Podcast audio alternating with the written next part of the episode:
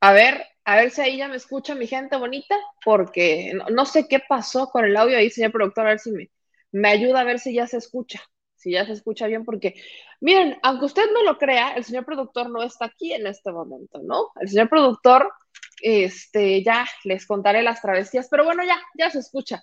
Me vieron ahí haciendo mímica unos minutos, pero mi gente bonita se llegó. Eso es lo que importa. Se llegó hasta el tramo 5 del tren Maya. Eso es lo más importante. Fue una bonita travesía, fue una bonita travesía y en este programa usted lo va a ver todo. Usted en este programa va a ver cómo llegamos al tramo 5 del tren Maya, pero también va a ver entrevistas con gente, qué es lo que opina la gente. Ya sabe que en este espacio lo que a nosotros más nos importa es justamente eso, qué es lo que opina la gente, qué es lo que dicen quienes viven aquí, quienes habitan aquí, quienes trabajan aquí. Así que comparte esta transmisión en vivo porque va a ser especial. Es un programa especial que sobre todo, y lo tengo que decir así también, patrocinado por la Chilebanda, patrocinado por la Chilebanda, porque ustedes, mi gente, mandaron superchats, ustedes mandaron donativos para que nosotros nos lanzáramos a el Tren Maya, que viéramos de primera mano qué es lo que está pasando ahí.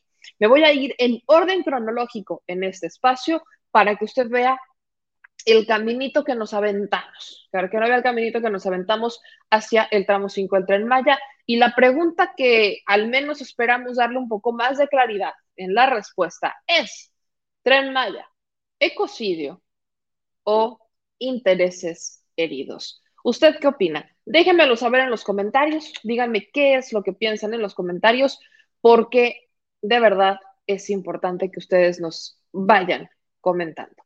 Ahora sí, mi gente, vamos a darle y voy a ir, voy a partir, ahora sí que voy a partir por el inicio de este programa, sobre todo mientras ustedes me ayudan con los likes, mientras me ayudan con los likes, suscribiéndose al canal y activando las notificaciones. Para nosotros es de suma importancia que usted nos ayude con eso. Likes, comentarios, suscribirse, activar las notificaciones. Acuérdense que estamos transmitiendo en vivo desde Facebook, desde Twitter, desde Twitch, desde este, tres canales de Facebook y también desde nuestro YouTube. Entonces, ayúdenos a seguir creciendo y ayúdenos a seguir haciendo estos reportajes en donde ustedes son los que nos van dando la ruta. Usted, mi gente, quien nos ve y nos escucha, es quien nos va diciendo, meme, vámonos para acá, vámonos para acá, porque eso es lo más importante. Así que voy a iniciar con el orden cronológico de qué es lo que hicimos el día de hoy. Ahí les va mi rendición de cuentas, Chile Banda. Primero, evidentemente después del sagrado momento del desayuno, el único alimento que hemos tenido en el día, nos lanzamos, este, ya nos íbamos rumbo al tren Maya, pero entonces ¿no? hubo una primera parada y esa primera parada no tuvo que ver con el tren Maya, pero por supuesto que hicimos las preguntas sobre el tren Maya. Pero esta pregunta tuvo que ver sobre el sargazo.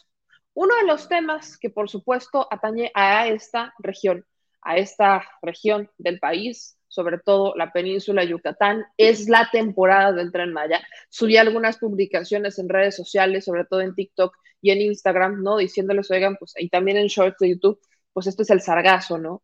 Y hubo comentarios de gente que me decían, no, que eso lo iba a resolver tu presidente, ¿no? Como atacando, y yo diciendo, bueno, es que esto no es algo que pueda resolverse de forma definitiva todavía, al menos yo no sé alguna forma de resolverlo definitivamente, este, y de forma pronta y expedita, porque el sargazo lo trae la corriente, ¿no? El sargazo es un tipo de alga, este, son algas marinas que este, van llegando, las va trayendo la corriente, justamente como hacen un choque, digo, no me sé el término este, físico literal, que seguramente los biólogos sí se lo saben y quienes son expertos en esto sí lo saben, pero bueno, chocan las corrientes y eventualmente viene el sargazo hasta acá. Eh, ¿Qué es lo que ha hecho? ¿Cuáles han sido las medidas que ha tomado el gobierno? Bueno, cuando inició la administración justamente mencionaron que iba a ser la Secretaría de Marina, ¿no? Quienes se iban a encargar de levantarlo, limpiarlo, pero es una tarea interminable, o sea, es algo que al menos en esta temporada del año es interminable, es una chamba interminable. Así que, ¿cómo le afecta al turismo? ¿Qué pasa? ¿Y cómo le afectaría a todos los turistas que quizás vendrán con más, o sea, con mucha más fuerza a raíz de la implementación y de la llegada del tren Maya? Vamos a escuchar primero a la gente, de eso parte todo esto. Así que vamos a escuchar una entrevista con don Carlos. Don Carlos se dedica a cuidar coches, tiene un estacionamiento junto a un hotel de los más lujosos dentro de, Tulum. Ahí todavía estábamos en Tulum. Entonces, y digo todavía, porque para llegar al Tren Maya, ya les contaré, tuvimos que salirnos de Tulum, no pudimos entrar por esa parte, no encontramos la manera y tuvimos que salirnos de Tulum y nos regresamos a Playa del Carmen. Así que antes de abandonar Tulum, pues justamente platicamos con la gente, quienes viven en la región, quienes padecen eh, los problemas que atañen a la región y quienes trabajan ahí. Escuche usted esta entrevista con don Carlos y sígame dejando en los comentarios su respuesta a la pregunta del programa. Tren Maya, ecocidio o intereses heridos. Vamos, vamos con don Carlos.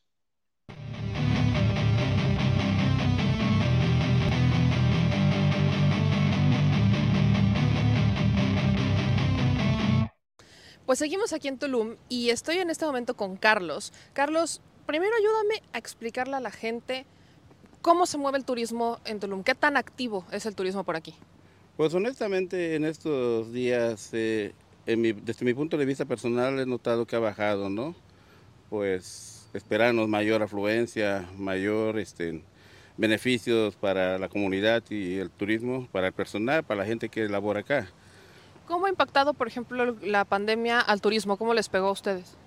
Pues ya lo estamos superando, ¿no? Ya todo el gobierno ha sido el que se ha estado manejando las cosas conforme a, a, lo que se refiere a la salud y nosotros dándole cumplimiento a, a las normas de, de, salud, a los procedimientos, a los protocolos y pues realmente nosotros ya lo estamos superando. Eh, se nota, se nota que mucha gente llega con, siempre con el temor, usa cubrebocas muchos, en los locales se utiliza igual para entrar, y, pero ya lo estamos superando desde ese punto de vista. Oiga, ¿y el sargazo? ¿Cómo les afecta el sargazo? Ahorita estoy aquí, se ve que hay bastante sargazo, pero ¿cómo les afecta? El sargazo es uno de los, pues ahora sí que es algo de la naturaleza, ¿no? Y realmente este está afectando bastante porque llega a la visita, observa las playas y pues toma otras, decide otras opciones, ¿no? Como los cenotes y el mar, pues no lo tienen ya contemplado porque observan cómo está la situación y pues se retiran. ¿Hace cuánto vino este, esta ola de sargazo? Porque es bastante la que vemos. Aproximadamente de tres semanas desde acá nos empezó a afectar, porque realmente estaba muy bonito, ¿no? Pues eh, pero sí en abril, empezando el mes de abril, a mediados de abril, empezó a, recalar bastante sargazo por el área. Y ahora las limpian, viene el proceso de limpia, aproximadamente cuánto se tardan en dejar como que otra vez puedan ser las playas, la zona turística que digamos principal antes que los cenotes? Pues queda opción del empresario, porque en este caso que estamos cerca de un hotel de prestigio, están todos los días están sacando el sargazo de las playas, concentrarlas para remolcarlo, para transportarlos a los diferentes puntos de acopio, no sé realmente para dónde, pero sí se está moviendo este, la máquina de... Cada ocho días se están llevándose, el, entra la maquinaria y se lleva el sargazo de por aquí del área, ¿no? Ok, por último, déjeme preguntarle, se dice que con la implementación del tren Maya va a llegar todavía más turismo y que va a haber una detonación más grande, o sea, que va a ayudar a que haya un movimiento, un flujo más importante y más constante del turismo. ¿Usted qué piensa de eso? Pues desde mi punto de vista este, laboral, yo pienso que sí, ¿no? Por todo lo que es el aeropuerto internacional, el tren Maya, vienen más inversiones, viene más gente y pues todo eso es un gran proyecto para México. ¿Usted sabe eh, para dónde está, qué tan lejos queda el tren Maya, por ejemplo, qué tan lejos quedará el tren Maya de esta zona en donde estamos? No, honestamente no estoy. Yo por otros medios de las redes sociales me entero, pero realmente no tengo ni idea ni por dónde va a pasar, ¿no? Pues tenemos idea que va a pasar por la cartera federal y se va a entrar para la selva, pero la ruta todavía desconozco. Bueno, pues le agradezco mucho que nos concediera estos minutitos de su día y bueno, pues aquí seguimos en Tulum.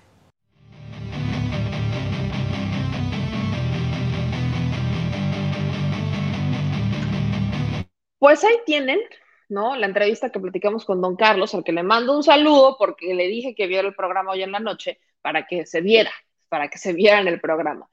Pero si se dan cuenta, es una secuencia que va mucho con lo que ocurrió ayer, ¿no? Ayer le platicaba, le preguntábamos a gente que vive, que, o sea, que es de Tulum, originaria de Tulum, o que lleva al menos viviendo en Tulum este, desde que tiene un año, que nos dice que pues no sabían del tren Maya, no sabían grandes cosas del tren Maya, no, no tenían mayor información. Al menos este señor nos dijo que se informaba, no, lo que sabía a través de las redes sociales, con respecto al tren Maya, pero hasta ahí. Pero ¿qué pasó después? De ahí, pues justamente siguiendo la nota del sargazo, porque nos adentramos a esta playa, eh, platicamos con uno de los empleados de este hotel. Platicamos con uno de los empleados de este hotel, que es Jesús. Platicamos con Jesús, con Chucho, el buen Chucho, al que le mando también un, este, un saludo por si nos está viendo en el programa, porque Chucho nos dio un panorama bastante interesante, lo tengo que decir. Chucho está bastante politizado, Chucho es originario de, este, de otra ciudad, pero vino a trabajar aquí y lleva muchos años trabajando en esta región, en el sector turístico. Quiero de antemano ir agradeciendo los superchats que nos van mandando antes de poner esta segunda entrevista para que no se me vayan perdiendo, que tenemos el superchat de 20 dólares de Naum Albarrán que nos dice, eh, para el viaje a Centroamérica y saluda a Julia Pérez, que es tu fan. Le mando un abrazo a doña Julia también un abrazo a Paulino Preciado que nos manda 27 dólares canadienses. Dice gracias por el programa. Gracias a ustedes por apoyarnos y gracias a ustedes por confiar en nosotros, porque al final del día lo que nosotros hacemos es llegar directamente con la gente y que ellos sean quienes nos respondan.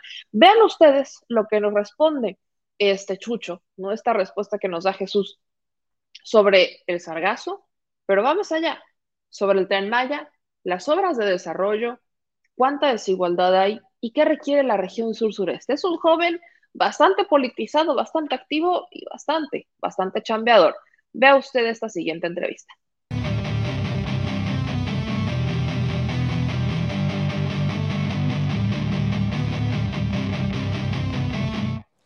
Pues amigos, seguimos aquí en Tulum, como pueden ver, está todo este sargazo en las playas de Tulum. Yo estoy aquí con Jesús. Jesús, tú te dedicas al turismo, vives de eso. Cuéntame cómo les afecta el sargazo. Eh, demasiado, la ocupación llega a bajar de estar en un 90% aquí en este hotel, por ejemplo, a estar en un 30% y con índices de bajar todavía aún más. El extranjero ve esto y ahora sí que es la mejor publicidad de boca en boca, ¿no? Ellos lo transmiten, transmiten y el turismo deja de llegar. Un poco lamentable y triste lo que nos pasa, pero bueno, es ya cada vez año con año y hemos notado que en lugar de que se mantenga, va a estado evolucionando la cantidad que llega a arribar aquí a la playa, entonces a la orilla de la playa, entonces este, pues el trabajo de los chicos la verdad es interminable. ¿Qué tanto, o sea, vaya, me dices que año con año llega el mismo fenómeno, ¿llegan los mismos meses o ven que es, cambia? no, llegan en una parte en específico del año que empiezan, empezó hace como un mes, empezamos a ver que ya había arrancado la temporada, porque empieza a llegar por partes, no tanto, ya hace como una semana, entonces, ¡pum!, se saturó. ¿Qué acciones toman cuando ven que empieza a llegar? O sea, que ya se empieza a acumular el sargazo. Vaya, la empresa en donde trabajas, ¿qué acciones toma? Llega un momento en el que se hace un alto total, ya no se puede hacer nada.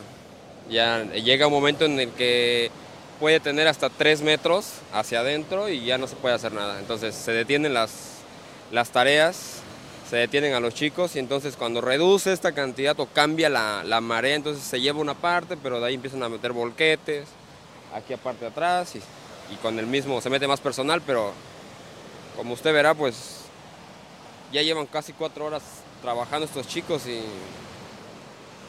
y se vuelve a llenar rapidísimo. ¿Y qué acciones toman? Vaya, digo, el negocio, o sea, no es como que puedan cerrar el hotel, entonces, ¿qué acciones toman ustedes?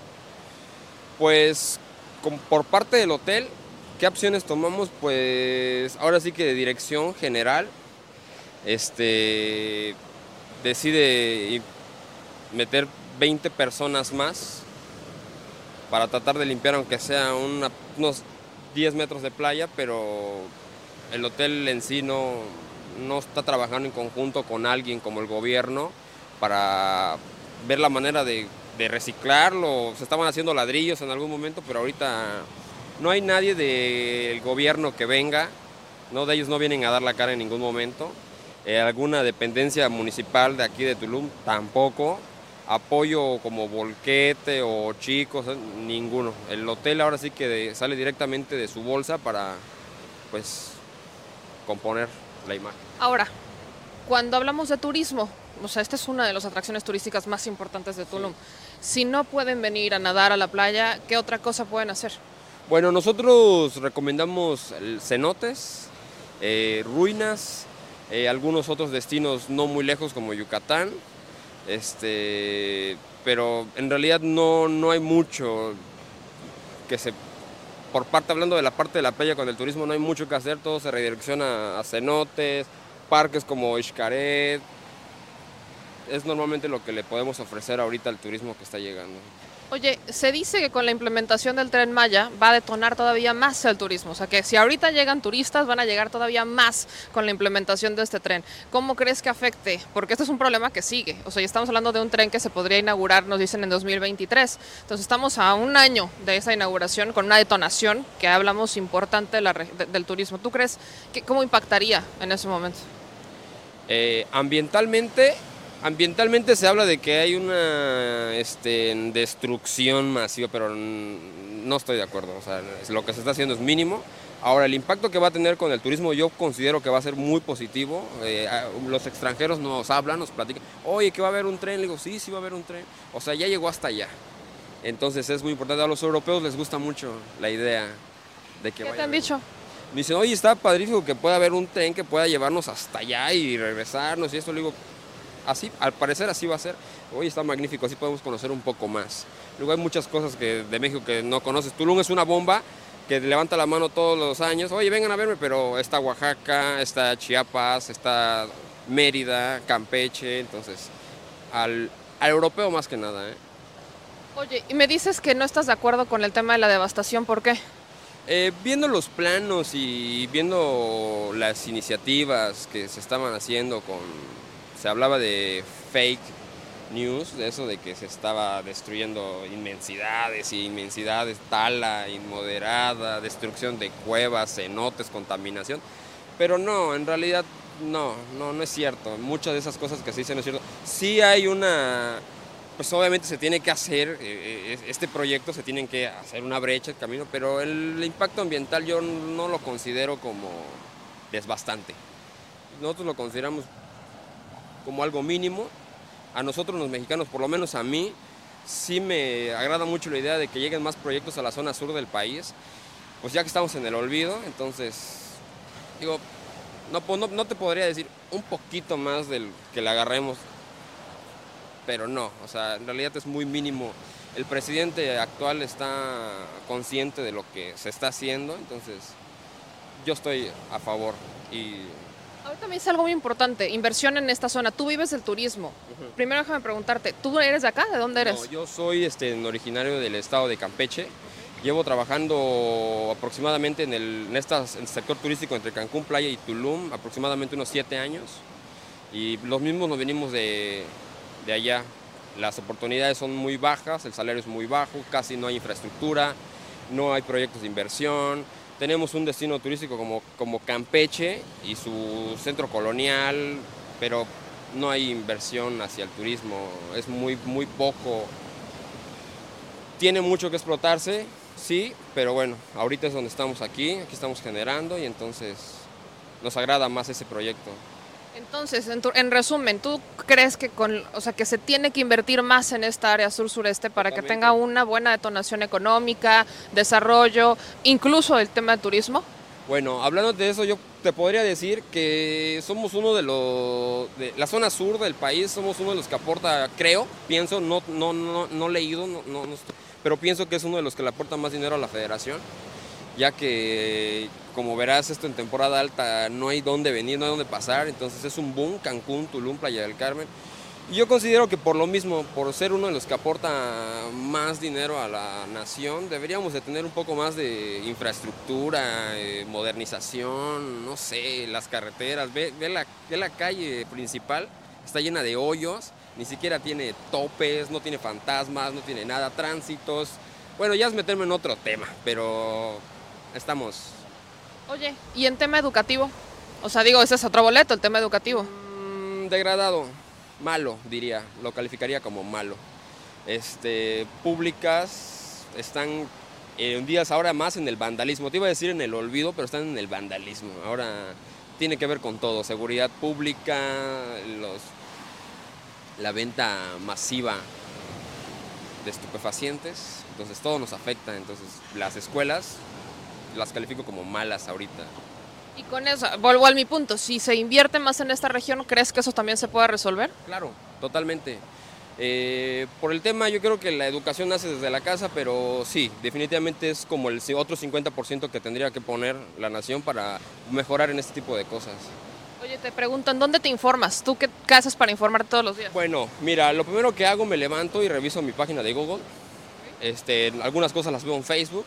Eh, cuando me interesa algo trato de ver el, oficialmente, investigar en páginas oficiales, veo la mañanera del presidente todos los días. Eh, ya dejé de leer periódico, pero lo hacía. Y en algunas cosas con mi papá, que también le encanta el tema del, de la política y la inversión, pues con él nos, nos informamos. ¿Crees que todos aquí en esta región tienen esa posibilidad de informarse quizás a través de las redes sociales como tú? Mm, yo pienso, yo pienso que sí. Casi, ¿quién no tiene un smartphone ahorita? ¿no? puedes, mm, es algo de, que te digo de la educación, porque es parte de nuestra ignorancia. No tenemos para comer, pues tenemos para un, un smartphone de 12 mil pesos, pero no tienes para informarte. Oye, y sobre los turistas, digo, vienen, ellos traen muchos smartphones, me dices que ya vienen, como que ya hay muchas cosas que pasan en México que están impactando para los turistas. ¿Qué otras cosas te dicen? ¿Qué otras, anécdotas podrías contarle a la audiencia que muchos no conocen Tulum, que no han venido, que se informan de afuera y que dices, mira, o sea, vienen con, estas, vienen con esta información? Yo lo primero que les recomiendo es réntense una bicicleta y no traigan sus carros, porque tránsito te los levanta, estén estacionados bien, correctamente, o los dejas tantito afuera, se los llevan, les quitan sus placas, eh, los maltratan, tránsito, las casetas de turismo, de información al turismo están cerradas todo el tiempo, entonces no hay nadie que le pueda asesorar a estas personas que vienen a visitarnos, a dejar un poco de su economía aquí. Entonces, abuso de autoridad con ellos, lugares que están chuecos, que les cobran de más, esto, lo otro. Yo, yo les, les digo siempre, bicicletas, bicicletas, bicicletas, bicicletas, ¿no? Está corrompido, entonces. Oye, y en cuanto a temas de desigualdad, ¿cómo calificas la desigualdad en la zona? Desigualdad con respecto a nosotros entre O sea, entre los, o sea, digamos que entre la zona turística y en donde viven, porque me decías el tema ahorita del pavimento, por ejemplo. ayer estábamos en una zona que está aquí a unos 10 minutos, algunas colonias que todavía ni siquiera están pavimentadas. Entonces, eso a nosotros nos impacta un poco, pero bueno, ustedes los viven aquí, lo padecen aquí. ¿Cómo calificas el, digamos que el, el desarrollo en las zonas turísticas con, versus las zonas en donde viven las personas que nacieron aquí o que se han mudado aquí? Bueno, desigualdad. No, no, no, no, no tengo una palabra con qué calificarte, pero sí pienso que mucha de la gente que está llegando a Tulum entre nosotros, los mexicanos, sí tenemos este, bueno, gente que vive en el pueblo, que les dan invasiones. ¿Has oído de las invasiones? ¿Qué, qué, invasiones? Bueno, eh, bueno, llega alguien con un empresario con mucho dinero y sabe que va a haber un desarrollo turístico en esta parte y dice, ¿sabes qué? Este terreno de 2 kilómetros por 3 kilómetros, este, en algún momento me va a servir, puedo poner un hotel, esto va a crecer demasiado, mandamos a un grupo de gente, les pagamos una lana, métanse a vivir aquí, es una invasión, pero me respondes a mí. Llega un determinado tiempo en el que se arma, la policía trata de desalojar, llegan las autoridades correspondientes, no se puede, llegan a la violencia, no se puede. Entonces es cuando este empresario dice, gané, me quedo con el terreno, construyo mi hotel y no pagué ni un solo peso. Entonces esas son, las, invasiones. Aquí en Tulum hay invasiones por casi todos lados, en Playa del Carmen, no hace mucho que se dio una invasión muy conocida en In-House. Entonces ese es el, como Claro, la gente les dan una, esta palapita para que vivan, una familia, es invasión.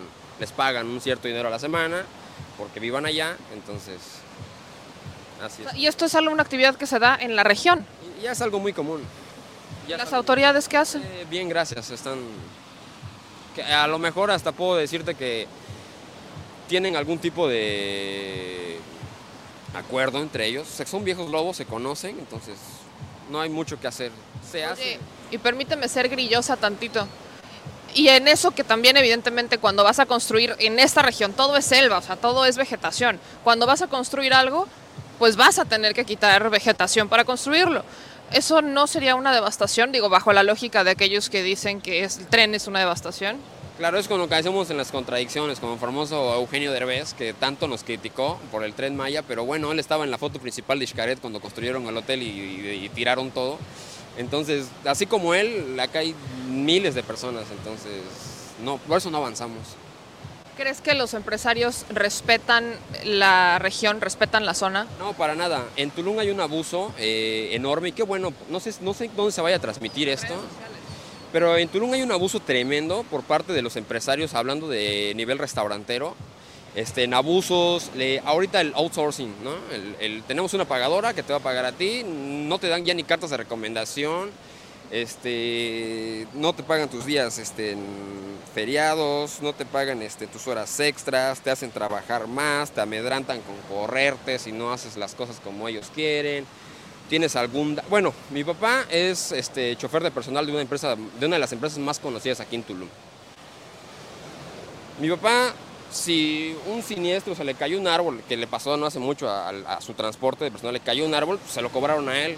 Oye, pero si tengo la foto de... No, lo tienes que pagar tú. Entonces, este, por parte de, casi, de, de si hay 150 restaurantes, 45 maltratan al, al, trabajador, al empleado, al colaborador.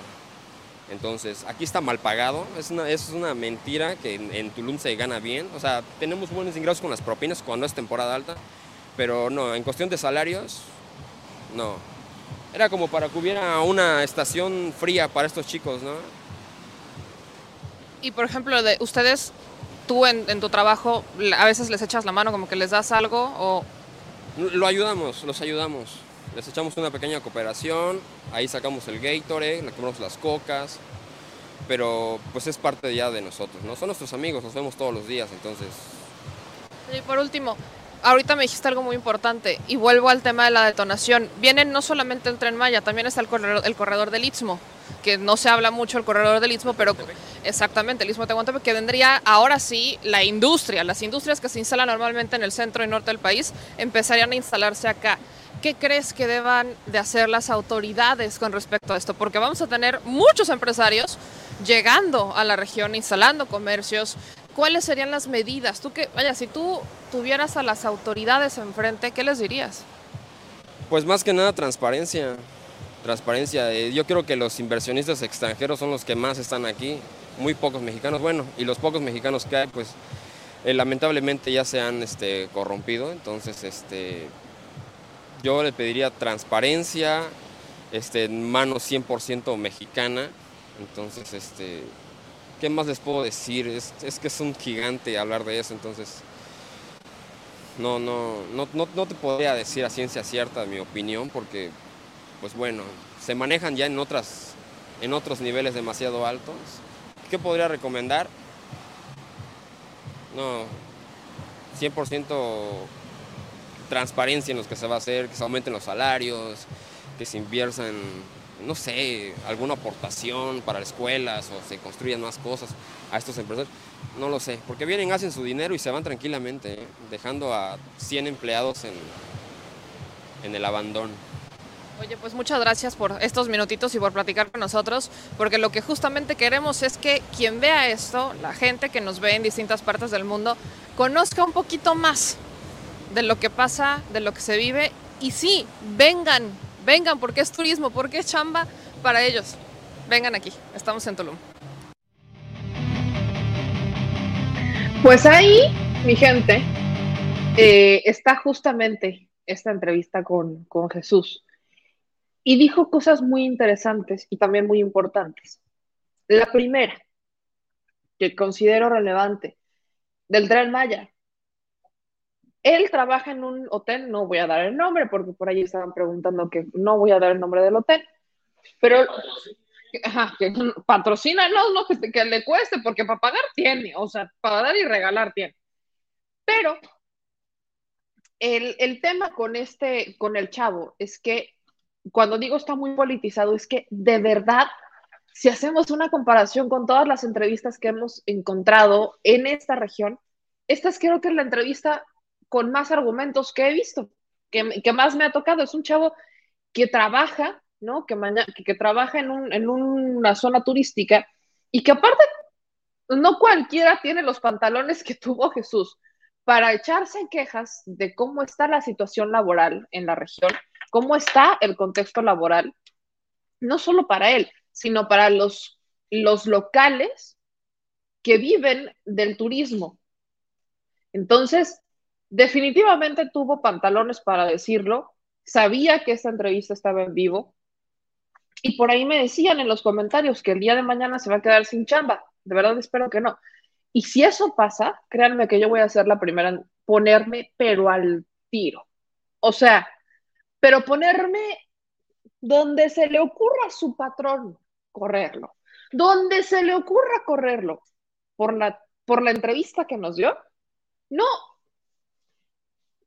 mi gente no sabe el problemón en el que se va a meter este señor, porque este chavo de verdad se la rifó haciendo comentarios incluso de su propio trabajo. Lo tengo que decir así. Pero además de eso, cuando hablamos, por ejemplo, del tren Maya, él dice que sobre todo los turistas europeos que ya se enteraron del tren Maya, los turistas europeos que se enteraron del tren Maya están emocionados con el tren Maya. Y este es un temazo, porque llegan a Tulum, porque evidentemente Tulum es un turismo muy internacional. Curiosamente, digo no curiosamente, hay una razón de ser, pero Tulum ha sido más turístico para los turistas extranjeros, no para los locales. Tulum no es un turismo local. Es muy raro encontrar turismo local que venga a Tulum, si lo comparamos con la cantidad de turistas extranjeros que llegan y que se quedan en Tulum. Entonces Tulum, como bien lo dice, levanta la manita todos los años en esa temporada y dice, aquí estoy. Pero hay otras regiones dentro de la misma península de Yucatán que abarcan incluso desde Tabasco, que también vale la pena conocer. Y los turistas europeos ya saben, ya saben del tren Maya, ya llegó hasta ellos y le dicen, o sea, les dicen a los este, a las personas que están aquí, oye, pues qué onda con el tren, tú qué sabes, qué padre, porque ahora voy a poder conocer más lugares, no solamente Tulum. Entonces vendrían, digamos que de reversa, es arrastrar el turismo europeo que llega a Tulum y darle una forma distinta de acceder a un turismo que llega pues, hasta Tabasco, por ejemplo. O sea, es para atrás. Ese es un tema muy interesante. Otra cosa que dijo, que efectivamente no pasa en, todos lados, pero sí, podemos decir, creo que en el Estado de México ha pasado, en Yucatán ha pasado, Dariana Quintal, está una abogada, nuestra abogada, que queremos muchísimo, Dariana Quintal, nos ha hablado de estos casos en donde, y este es un modo superandi que yo, vaya, yo no lo había visto así, por ahí me dicen, el nombre es paracaidistas, pero es, llega una persona con dinero que le vio, o sea, que vio que ese, que ese lugar va a tener futuro, ¿no? Ya vemos que va a tener futuro. Y entonces, ese futuro, evidentemente es que le vio negocio, pero sabe que en ese momento, pues no va a invertir en él, pero lo quiere apartar, vamos a llamarle el sistema de apartado. Entonces, bajo ese sistema de apartado, lo que hace este empresario es pagarle una lana a unas personas para que lo invadan y se quedan a vivir ahí. Y que si alguien los llega a sacar, la armen de pedo. Es que sí es así, disculpe usted la armen de. Y se hagan los trancazos de que sigue que no y empiezan los pleitos entre los que se quedaron y entre los que serían los dueños. Como este caso hemos visto varios en varios lugares de México. Y entonces, cuando, la, cuando ya no se puede hacer nada, cuando ya no se puede hacer absolutamente nada por ese territorio, o sea, que ya no pueden recuperarlo los propietarios, porque evidentemente los empresarios le van a poner buenos abogados a los que lo han estado habitando para que argumenten que es suyo, y que ellos ahí viven y demás, pues justamente es para quedarse con esa lana. ¿Y qué hacen? Pues se quedan con ese terreno y no pagan el costo de la propiedad bajo el valor de avalúo. No lo pagan. O sea, sí les, sueltan una buena lana porque no es barato, no es barato eso de pagarle a unas personas para que se vayan a vivir, no, no es definitivamente, no es barato. Entonces, pues le pagan una lana, se van y se quedan a vivir ahí le invierten bien, arman bronca y terminan quedándose con el territorio. Por ahí me dicen en los comentarios, pregunta la antorcha campesina, ¿son expertos en eso? Sí, justamente ese es el problema. Que si antorcha campesina, por eso les decía, en el Estado de México hay casos que me han dicho, ¿no? En el famoso cerro del Chiquihuite, el famoso cerro, el famoso y soñado cerro del Chiquihuite, hay una situación así. ¿Por qué el Chiquihuite? Bueno, no lo sé, aquí me queda claro el por qué. Los empresarios extranjeros no quieren pagar el valor real de la propiedad, porque a veces ni siquiera los dueños conocen lo que vale su propiedad. No tienen idea del valor de su ejido muchas veces. Y muchos de ellos no tienen el dinero para que su ejido se convierta productivo, para convertirlo en turístico. Algunos no lo tienen, otros le buscan el negocio. Pero como muchos no tienen idea de cuánto vale su ejido, y como aquí han vivido y aquí crecen, aquí nacen, pues no le toman ese valor como de, ah, pues ha de valer tanto, pues tampoco es como que se, se estén este, peleando, pues. Tampoco es como que se vayan a pelear por el tema. Y además, y además, tenemos a estos empresarios detrás soltando la lana para que efectivamente, pues ahí se puedan hacer desarrollos turísticos, inmobiliarios, que van a dejar miles de millones de pesos y ya euros y dólares, dependiendo de la moneda, para quienes cometieron este acto de corrupción. Pero no es hacerlo por la buena, no es llegar y decirles, oigan, te voy a pagar, ¿cuánto vale? Vamos a hacer un avalúo, lo negociamos y te lo pago. Es o malbaratarlo, amenazarlos, despojarlos o hacer estas invasiones. Exactamente, este es el problema que existe dentro de la región. Y esto nos fue dando, ¿no? Ya dentro del contexto, todos estos testimonios nos fueron dando un panorama más claro de lo que se vive en la zona y también nos dieron algunos, yo le llamaría algunos bytes relacionados con el tren Maya. Pero vamos a una tercera entrevista. Esta tercera entrevista le voy a decir que a mí me encantó por las sonrisas, las sonrisas de don René sobre todo, porque don René, su sonrisa es bella de don René. Ellos son quienes se dedican a quitar el sargazo.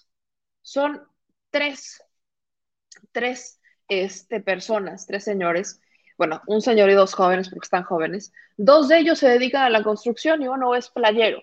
Pero yo quiero que usted escuche lo que nos dicen sobre su trabajo, sobre el, sobre el sargazo y sobre el tren Maya, por favor, lo voy a spoilear. No se pierda la cara de don René. No se la pierda, esa sonrisa es hermosa y si don René nos está viendo, don René, no, o sea, se lo dije, no me suelte esa sonrisa porque de verdad es una belleza. Así que mi gente, vea usted y escuche la siguiente entrevista.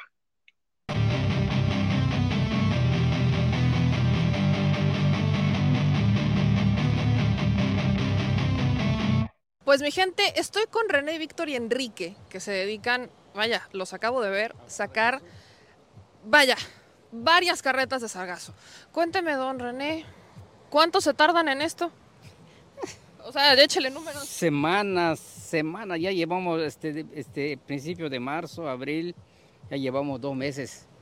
Y dicen que hasta fines de mayo ya es el, es el más, este, este mes es el más este, elevado. Y y nos falta un mes todavía. Y somos tres nomás. Oye. Ya sacamos como 20 volquetadas de 14 metros. ¿A qué hora inician? De 8 a 5.45. De 8 a 5.45. Y, y este... Y ¿Cómo es en este, la chamba? Pues no, no, por el sol. El sol que está ah, caliente, sí, está caliente el sol. Si no, pues no es, no es tan fuerte. Nomás el sol está muy caliente y agarramos nuestro break, break como dice. ¿Sí? su breakcito. Oye, a ver, cuéntenme ustedes, ¿cómo ven la chamba? Digo, ya aquí don René ya me dijo que, lo fuerte es el calor. ¿Ustedes qué es lo pesado? Pues sí, el calor sobre todo, pues hay un clima muy caluroso y pues sí, normal, sí. Oigan, ¿y qué? a ver, ustedes digan, ahorita, ahorita regreso con ustedes, no se me vaya. Oigan, ¿y qué significa esto para ustedes? O sea, es su chamba, pero cuando no hay sargazo, ¿a qué se dedican? Pues eh, nosotros somos de obra, somos de este, albañiles, pues nada más nosotros somos para el apoyo del sargazo, como por decirle a él, que él es, sí, él es playero, este, ya nosotros venimos para el apoyo. Entonces tú eres playero, ¿cómo a ti te tocan actividades interesantes? Cuéntame de ellas. Sí, sí, de playero, lo más duro que veo yo es la calor, el calor. es que el sol, todo eso es lo que... Oigan, ¿y qué tan bien pagado está el, esto de sargazo? Pues hacía 2.500 paga, sí, semanal. Semanal. viernes a viernes. Sí, Sí. Ok. Oiga, a ver, regreso con usted, don René, porque ya lo ve ahí como que quería aplicar la operación escape. Este, ¿usted cómo ve la chamba? ¿Cómo- ¿Le pagan, siente que le pagan justo? Para mí sí, porque, porque yo no soy muy, no, no soy adapto a eso, sino yo soy albañil y nos están dando 3.500 semanales. Oigan, ¿y cómo anda la chamba de construcción? Ah, pues sí, hay, tenemos bastante chamba. Sí, nomás por, por la que nos gana y ahí venimos a echarle mano a los zagueros. Éramos seis, pero viajaron tres el sábado y no regresaron y quedamos tres, éramos seis. Oiga, ¿y es bien pagado aquí la construcción? Pero lo mismo, como le digo, 3.500 semanales. Pues para no. Ah, y el chalán 2.500, y pues más o menos pues sale para la. Aquí escuché, no, espérese, 2.500. Y, y, pues como nos dan la comida, pues más o menos lo que nos a- ayuda.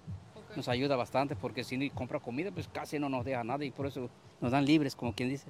Ok, entonces, a ver, aquí me dice don René que está bien. ¿Tú cómo lo ves? Pues sí, está bien. Pues en una parte, pues sí, está bien, pues. el- Ni modo, es chamba, ¿no? Chamba, chamba. Oigan, y a ver, a ver, la detonación aquí es muy turística, la región es muy turística. Yo tengo que preguntarles, viene un tren Maya, que es uno de los programas, es uno de los programas más interesantes. ¿Cuál es su opinión del tren Maya? Nos conviene, porque yo no soy de acá, yo vengo desde Campeche. Ujú, Y nos convendría pues, que haya directo a Campeche, ya nos sale, dice que más barato va a estar el precio del tren Maya. O sea, usted, usted tiene la posibilidad de subirse al tren Maya para ir y regresar a su casa. Exactamente, dicen que va a ser muy rápido, que es, va rápido como de acá. ¿no? 160 kilómetros por hora, dicen. ¿Cuánto? 160 kilómetros por hora.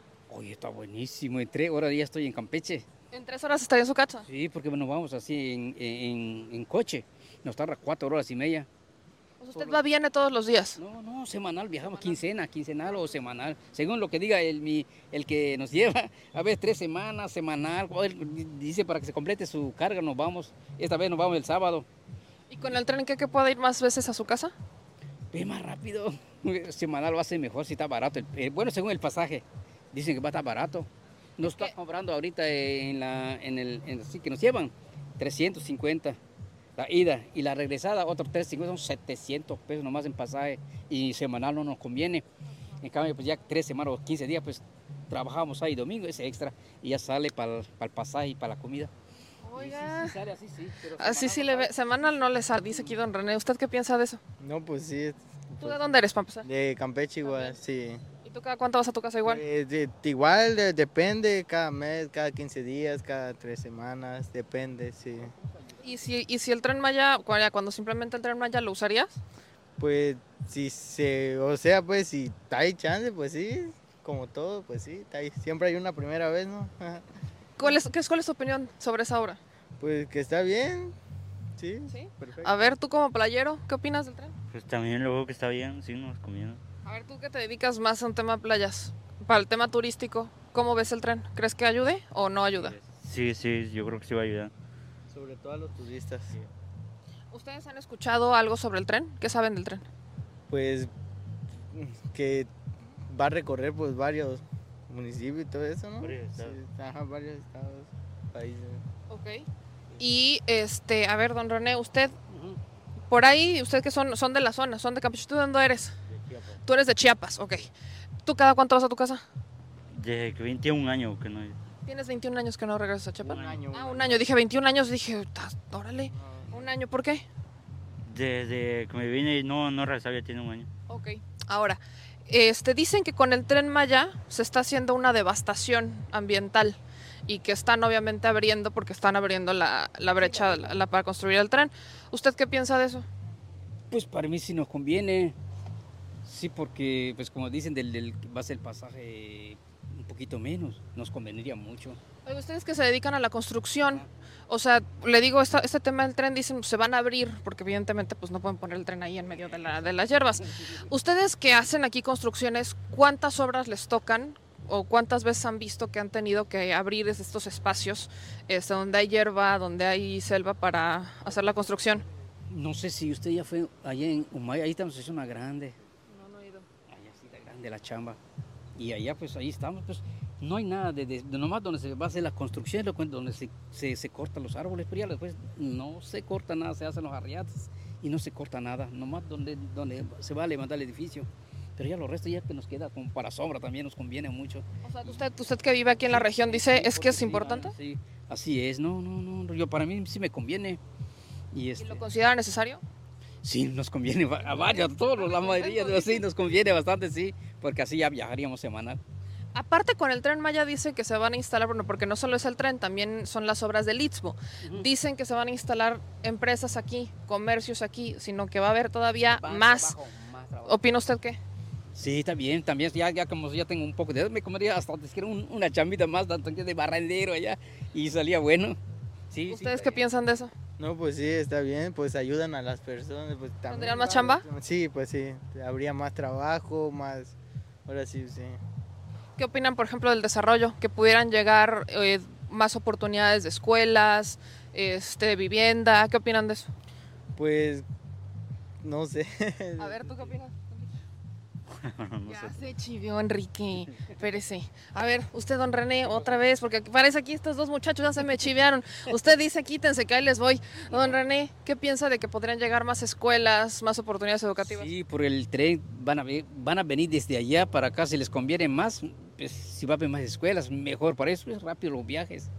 Como dice, 160 kilómetros por hora, está buenísimo, dos horas, casi tres horas hasta pueden viajar diario si está barato el pasaje y les conviene, sí, para mí está bien. Para llegar más rápido a las escuelas, a las universidades y todo. Lunes a viernes y ya sábado ya esté su casita temprano, domingo y lunes agarran temprano, otra vez está bien.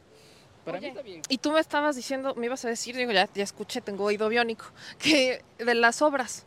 O sea, aquí veo, o sea, vaya, estamos en una zona con mucha hierba. ¿Cuántas veces te ha tocado más o menos pues la verdad, pues, o sea, pues sí, donde se construye, pues ya ves que hay a veces, pues haya plantas, o sea, pues la naturaleza, pues también se respeta, como todo, y pues sí, te he trabajado también así, pues, aunque no se quieran tomar, pero pues ni modo, se tienen que construir, ¿no? Ese trabajo, sí. Sí, pues ni que construyan encima de los árboles. pues sí, también hay a veces que sí, te, se le hace, o sea, pues su, también su forma, porque a veces también se dejan los árboles ahí donde mismo en su lugar, pero pues hay a veces que sí se cortan y todo. ¿Y has encontrado cosas que, por ejemplo, digas, no, es que esto no se puede destruir porque es muy valioso? Pues hasta ahorita no. No.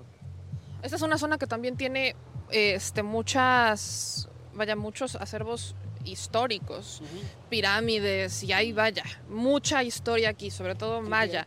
¿Usted se ha encontrado algo en alguna construcción así que digas, no es que esto no se puede destruir? Hasta ahorita nada, hasta ahorita nada. Pues que la mayor parte son los ayudantes y todo. Nosotros ya cuando ya está listo todo y nosotros venimos para hacer la, lo que es pegar de blog y todo lo que es, pero todo lo que ya se mete en maquinaria para escalar más rápido. Entonces ya, ya ellos, los ayudantes son los que ellos primeros tienen que entrar. Después nosotros seguimos. Y pues para ahorita nada. Pues ahí lo tienen amigos, aquí me dice don René, Víctor y Enrique que sí les conviene el tren. ¿Sí les conviene el tren? Sí, las tres me dicen sí, no sé. Y pues seguimos aquí en Tulum preguntándole a la gente qué es lo que piensa sobre el tren, el desarrollo, sobre todo lo que está pasando en esta región. Y aquí dice más trabajo. Más trabajo. Bienvenidos al trabajo. Sí, sí, no, no, no, está bien. me encantó su sonrisa. Muchas gracias. Muchas gracias por la entrevista. Seguimos aquí en Tulum.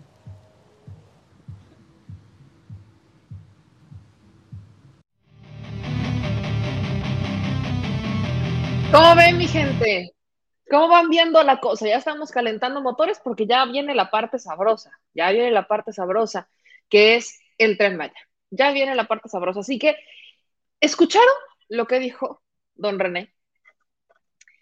Si existiera el tren Maya, él podría ir a su casa en vez de ir cada 15 días una vez al mes. Podría ir a su casa cada semana, porque él viene aquí vive aquí y trabaja aquí, trabaja en la construcción. Don René es, por, ahí me decían, ¿por qué le pagan más a don René? Bueno, porque don René es el maestro, mientras que los otros dos chicos son los son chalanes de la construcción. Este que dice el señor productor, que él es, ¿qué? ¿Cómo, cómo dice, señor productor? Que eres chalán del chanclobrera de la televisión. Aquí no es televisión, señor productor, pero bueno. Chanclobrera digital chancla digital, dice el señor productor que le chancla digital. Pero es justamente, o sea, ellos vienen, si se dan dado cuenta, hay muchas personas que no son de aquí, que vienen a trabajar aquí, pero que son de Campeche o que son de Chiapas. No me ha tocado de Tabasco todavía, pero sí de Campeche y de Chiapas llegan a Tulum a trabajar. En el caso, por ejemplo, de Jesús, que se dedica al sector turístico, él ha trabajado en Cancún, en Quintana Roo y ahorita en Tulum. Entonces, se han dedicado a esto y vienen, ¿no? Es la región cercana, justo lo que el presidente busca, este, realizar esta interconexión. Imagínense, ¿no? Y yo le quiero soltar ese byte. Imagínense nada más que estas personas que tienen familia en, sus, en Campeche que tienen familia en Chiapas, tuvieran la oportunidad de subirse a un transporte y poder llegar a sus casas, a ver a sus familias, de, de, hacerlo porque no solamente sería más barato, sino que sería más accesible. O sea, en vez de pagar un transporte de 700 pesos, supongan que no sé cuánto vaya a costar el tren Maya, no tengo idea, pero que en la clase turística del tren Maya pudiera costar 150 pesos, pónganle, o sea, estoy haciendo números, que costara 150 pesos, imagínense lo que significarían 150 pesos para estas personas que están acostumbradas a pagar 700 pesos para ir a sus casas, que en vez de pagar 700 pesos pudieran pagar 150, y estoy hablando de números que no conocemos porque todavía ni siquiera está la obra, pero hagamos esa comparación a estas personas les daría una mayor oportunidad de regresar a sus casas, además en un menor tiempo, porque no solamente es ahorro de dinero, sino también es ahorro de tiempo. Si bien en este momento nos decía don René que se hace cuatro horas de aquí a su casa para ir a ver a su familia, con el tren se podría hacer tres. ¿no? Y su carita cuando le dije, bueno, es que viaja, o sea, el tren va a viajar a 160 kilómetros por hora, su carita se le iluminó y dijo, ¡Oh! o sea, esas, esas caras, esas expresiones son invaluables para nosotros. Sí, inmediatamente sacó el tiempo y dijo, no, pues me voy a hacer tres horas. O sea, eso es lo que dijo don René al respecto del tema. Y estamos hablando con la gente que no utilizaría el tren para un tema turístico, sino como un transporte diario no como un, no, no, como un asunto turístico de, ay, quiero ir a ver cómo va, no, no, no, sino que lo utilizaría como un modo de transporte.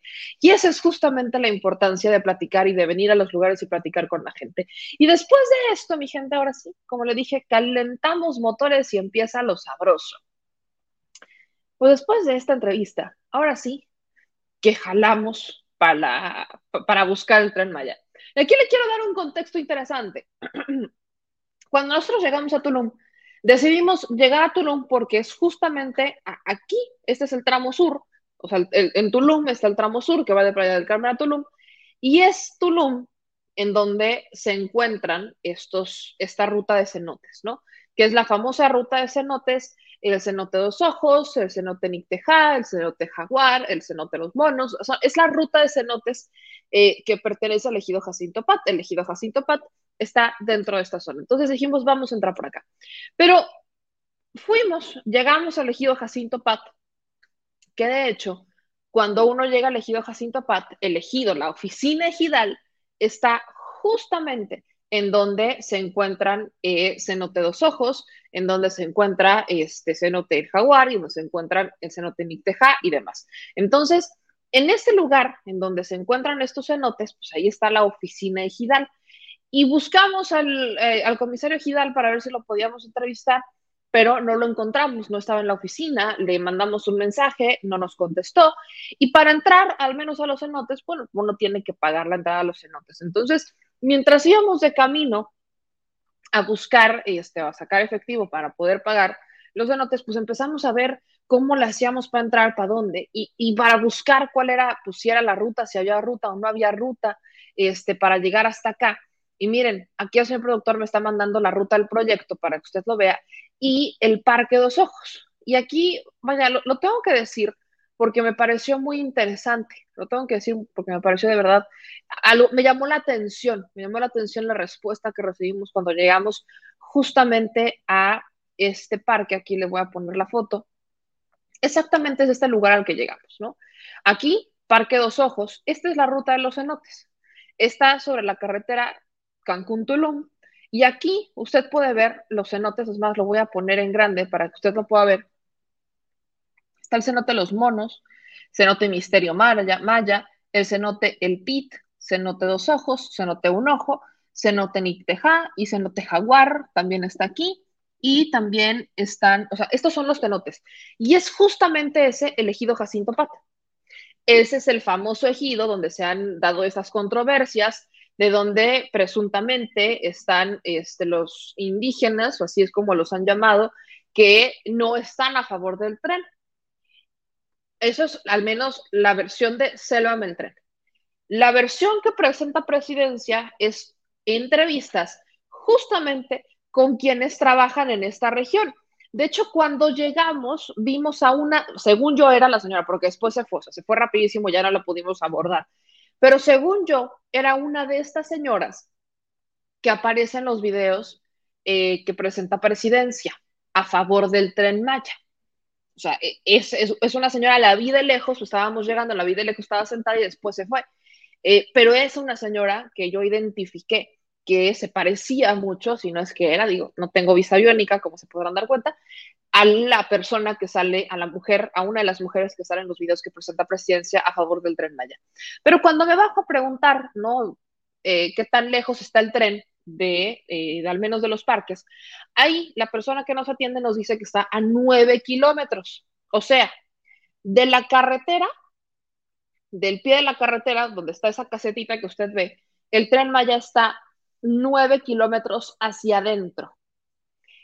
El asunto es que esta persona nos dijo que las cosas pues andaban pues, calientes, vamos a decirlo, que era un tema muy polémico el asunto del tren Maya todavía, que estaba bastante caliente. Este, y me dijo, pues sí, busquen al comisario Gidal, ahí es el teléfono, lo he buscado, le mandé mensaje, no me ha respondido porque le he marcado, no nos han respondido de la comisaría ejidal del ejido Jacinto Pat, pero sí nos dijo que las cosas andaban calientes. No nos quisieron, o sea, no nos quiso dar entrevista, este, y eh, evidentemente solo se remitieron a decirnos, bueno, si quieren entrar, pues entren al parque, o sea, a ver, al conocer el sistema de los cenotes, pero nada más, nada más. Así es el byte, que la cosa estaba caliente que estaba muy complicado el tema y que mejor no lo mencionáramos, que si queríamos entrar a la visita, pues que mejor no lo mencionáramos. No insistí porque sí fue bastante contundente el señor al decirnos no, o sea, no se va a hablar del tren Maya. Evidentemente no llegué a decirle al señor, yo vengo a hablar en pro del tren o en contra del tren, no le dije absolutamente nada, solamente le hice esta pregunta y me queda claro que quizás a modo de cuidado, a raíz de todo lo que ha estado pasando, pues estas personas han sido mucho más precavidas con lo que está, lo que se, lo que se menciona y lo que se dice en torno al tren.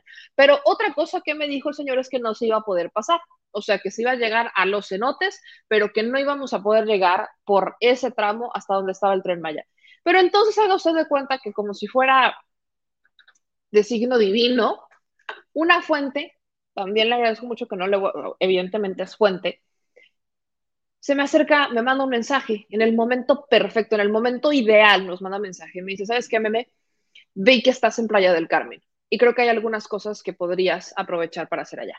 Y me explicó cómo entrar y cómo llegar a el Tren Maya me fue dando las instrucciones, esta persona ya fue, o sea, la razón por la que me da esta información es porque esta persona fue al tren Maya y me dijo, tengo la sensación de que están utilizando, por ejemplo, asociaciones como Greenpeace o que están utilizando a estas organizaciones que sí están, o al menos de forma ideológica, comprometidas con el medio ambiente eh, idealista, llamaría yo, de una forma idealista, que están comprometidas con el medio ambiente. Y me dijo, nosotros fuimos, no nos quedamos ni en un hotel, ni en un hotel lujoso, ni mucho menos. De hecho, estuvimos en condiciones de hacinamiento. Yo me quedé, este, yo dormí en un sillón en condiciones de hacinamiento, ni de broma estuvimos en una zona nice, porque aparte Greenpeace también se fondea a través de donativos. Entonces, ni de broma pudimos hacer eso. Pero creo que valdría la pena que revisaras qué es lo que está pasando, que fueras a la zona y que platicaras con la gente, porque hay ciertos intereses. Y me empezó a dar información que, que creo bastante importante que usted conozca y qué es lo que vamos a empezar a, revelar en este programa. Me va diciendo la ruta para llegar al Tren Maya y me da el nombre de un lugar clave, Río Secreto. Esto es clave, mi gente. Ahí está, Río Secreto. Avísame si está bien ahí el volumen, le bajo más. Ahí, ahí, señor productor. Eso. Río Secreto ya está del lado de Playa del Carmen. Está sobre la carretera, en la misma carretera, Cancún Tulum, pero ya está dentro del tramo que le compete al municipio de Solidaridad, que es en donde está Playa del Carmen. Y Río Secreto es, creo que, clave para entender el movimiento Selva Meltren. porque Río Secreto está junto a Calica, la gente que es de la zona lo sabrá, junto a Calica y junto al tren Maya. Así es tal cual el tema, mi gente. Río Secreto es como la competencia de Xcaret. Es un, es un lugar que tiene como principal este, atracción un río subterráneo. Un río subterráneo que pues te dan un tour. ¿Cuánto cuesta el tour? O sea, ¿cuánto cuesta entrar a Río Secreto? 99 dólares, le decía el señor productor. ¿Cuántos son 99 dólares ahorita? ¿En cuánto está 99 dólares? Hagamos la conversión a cuánto está el dólar. 19 y 19.50. Señor productor, siempre en modo financiero, porque el señor productor siempre sabe en cuánto están los dólares. Hagamos aquí a modo de calculadora. Si está 99 dólares por 19.50, la entrada a Río Secreto es de 1.930 pesos aproximadamente. O sea, entrar a este río subterráneo cuesta prácticamente 2.000 pesos. ¿Cuántas personas, cuántas personas pueden pagar para entrar a Río Secreto? Bueno, yo, todo, yo estas preguntas son las que le estoy haciendo. El asunto es que para que nosotros pudiéramos entrar al tren Maya, a este tramo 5, tuvimos que entrar por una calle que está junto a Río Secreto. Es literal, está Río Secreto, está el estacionamiento de Río Secreto y ahí nos tuvimos que meter porque ahí está elegido Playa del Carmen. Entramos al ejido Playa del Carmen a una pequeña carretera, pero quiero que ustedes vean esto. ¿Y por qué le digo que Río Secreto es clave, clave para entender, clave para entender la importancia, la importancia de esto? Le quiero poner una página para que entienda por qué para mí es importante que entienda Río Secreto. Y la pantalla es esta. Ahí usted está viendo una página de Caribe Empresarial en donde hablan de Otto von Betrap, escritor, espeleólogo, empresario y director general de Río Secreto. Él, y tengo entendido su pareja, Tania Ramírez, son socios de Río Secreto. Este lugar que cobra aproximadamente dos mil pesos para que usted pueda entrar a este río subterráneo que colinda literalmente con los territorios del tren Maya. Y Otto Bombetrap y Tania Ramírez son quienes también están en el movimiento Sélvame del Tren.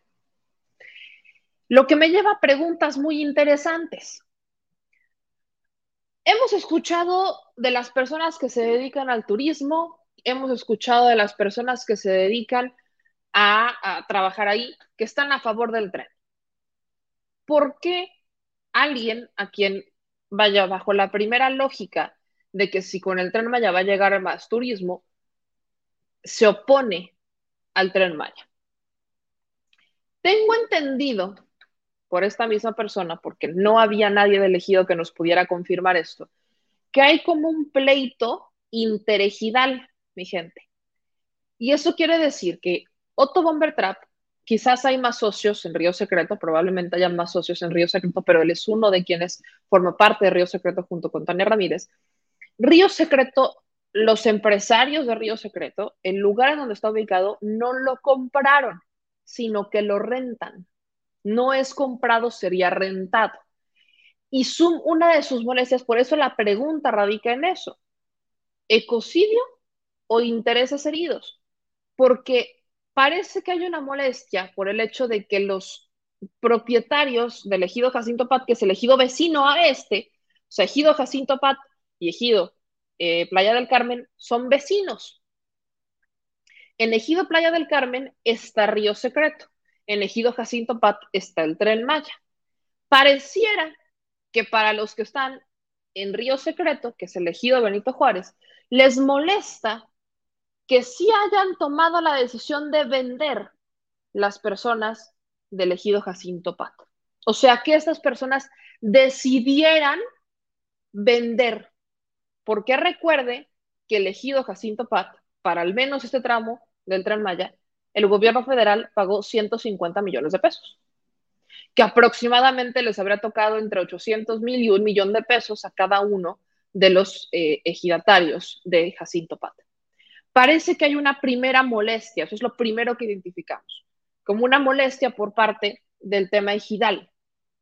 Pareciera, eso es lo que nos da a entender la información que tenemos cuando llegamos a la zona.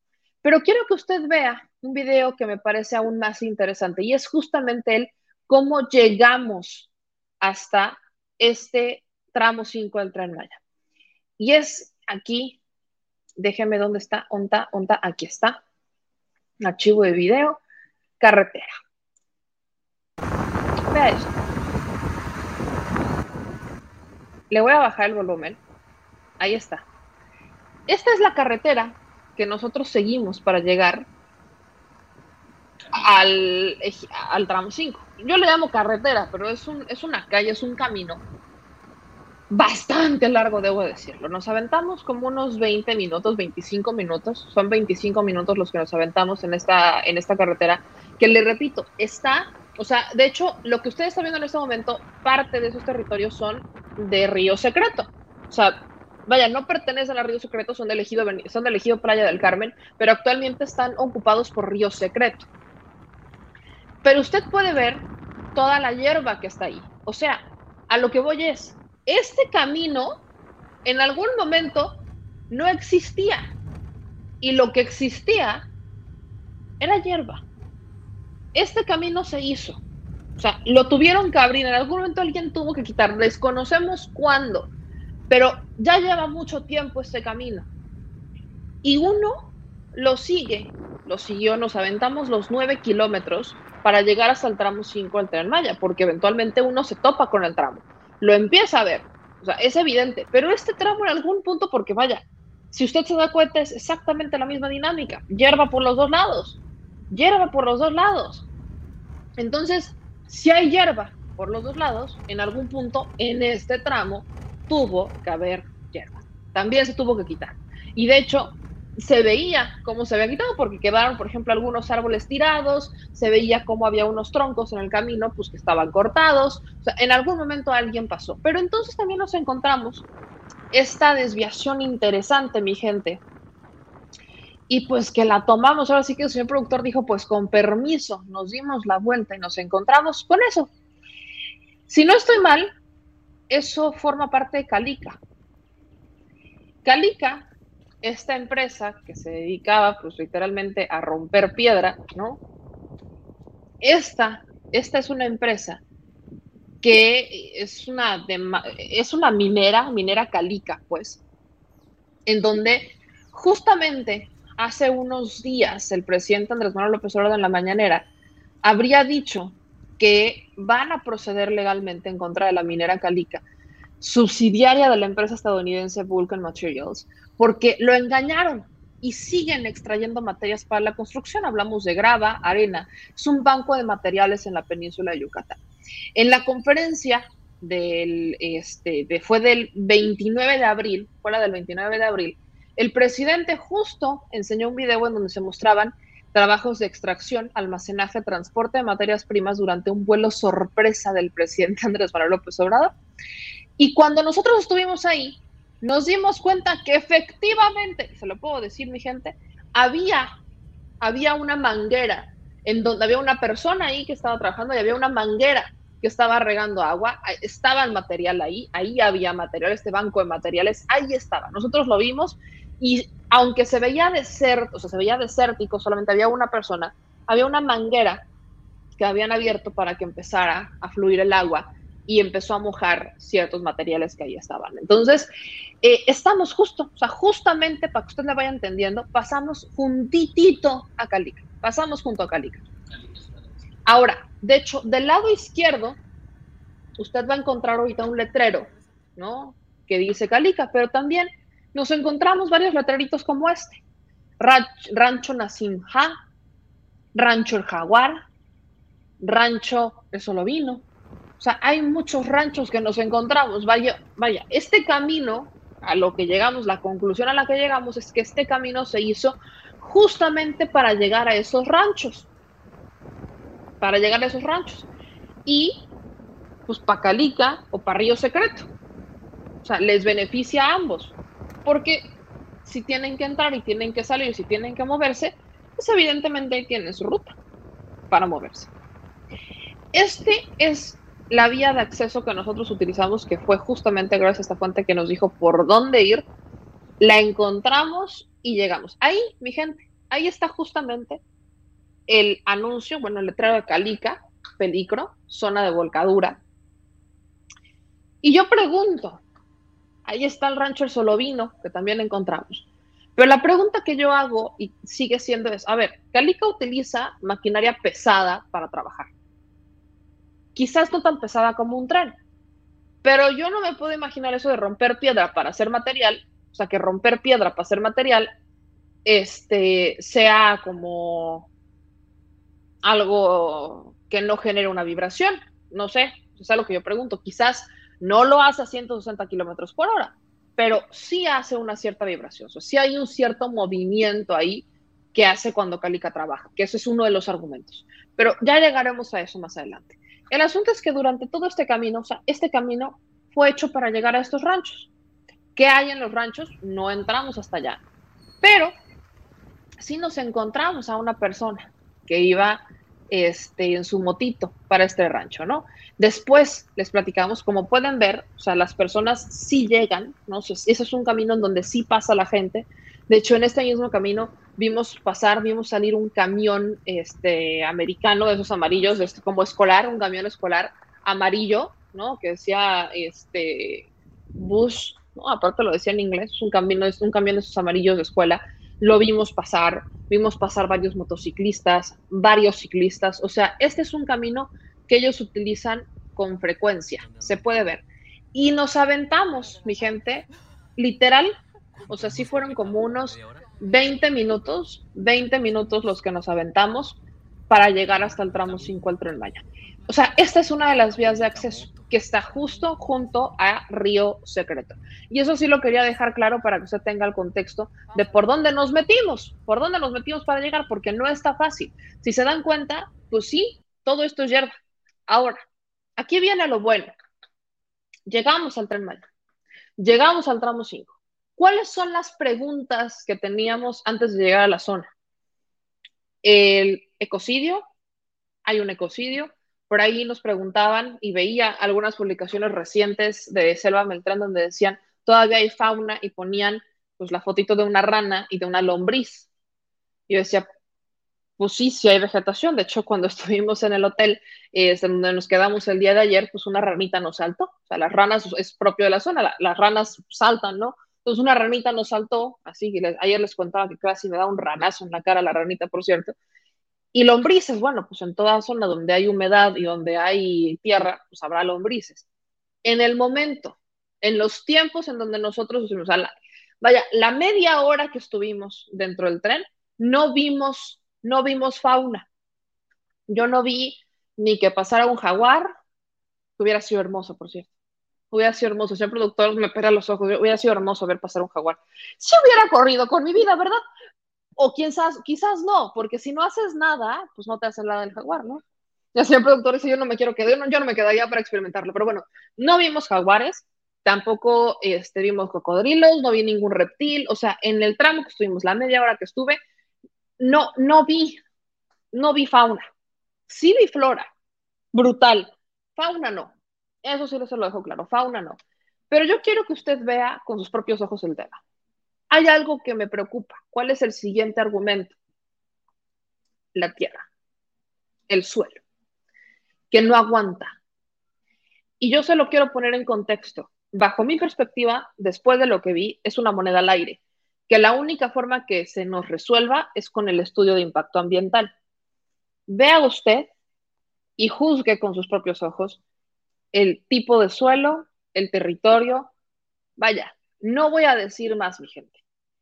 Este es el tren Maya, este es el tramo 5. Póngale atención y saque usted sus propias conclusiones. Hemos llegado, mi gente, hemos llegado. Estamos en un punto a aproximadamente 10 kilómetros de la carretera Playa del Carmen Tulum, aproximadamente. este carrito. Este carrito es el que nos trajo en esta línea recta, ¿no? Estamos hablando de aproximadamente 10 kilómetros en línea recta que nos aventamos para llegar a donde ustedes querían que llegáramos. Vean el camino perfectamente bien trazado.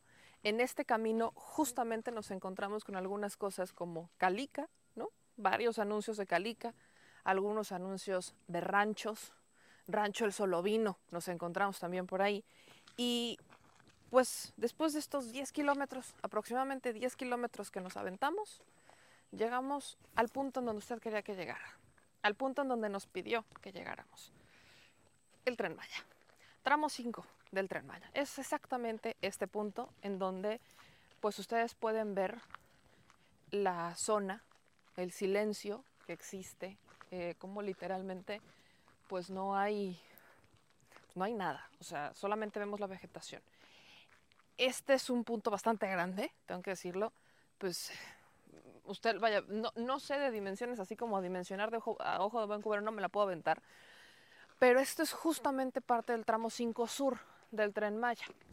Recordemos que el tren Maya tramo 5 se divide en dos, el tramo norte que va de Cancún a Playa del Carmen y el tramo sur que va de Playa del Carmen a Cancún. Pero espérense, acérquense tantito.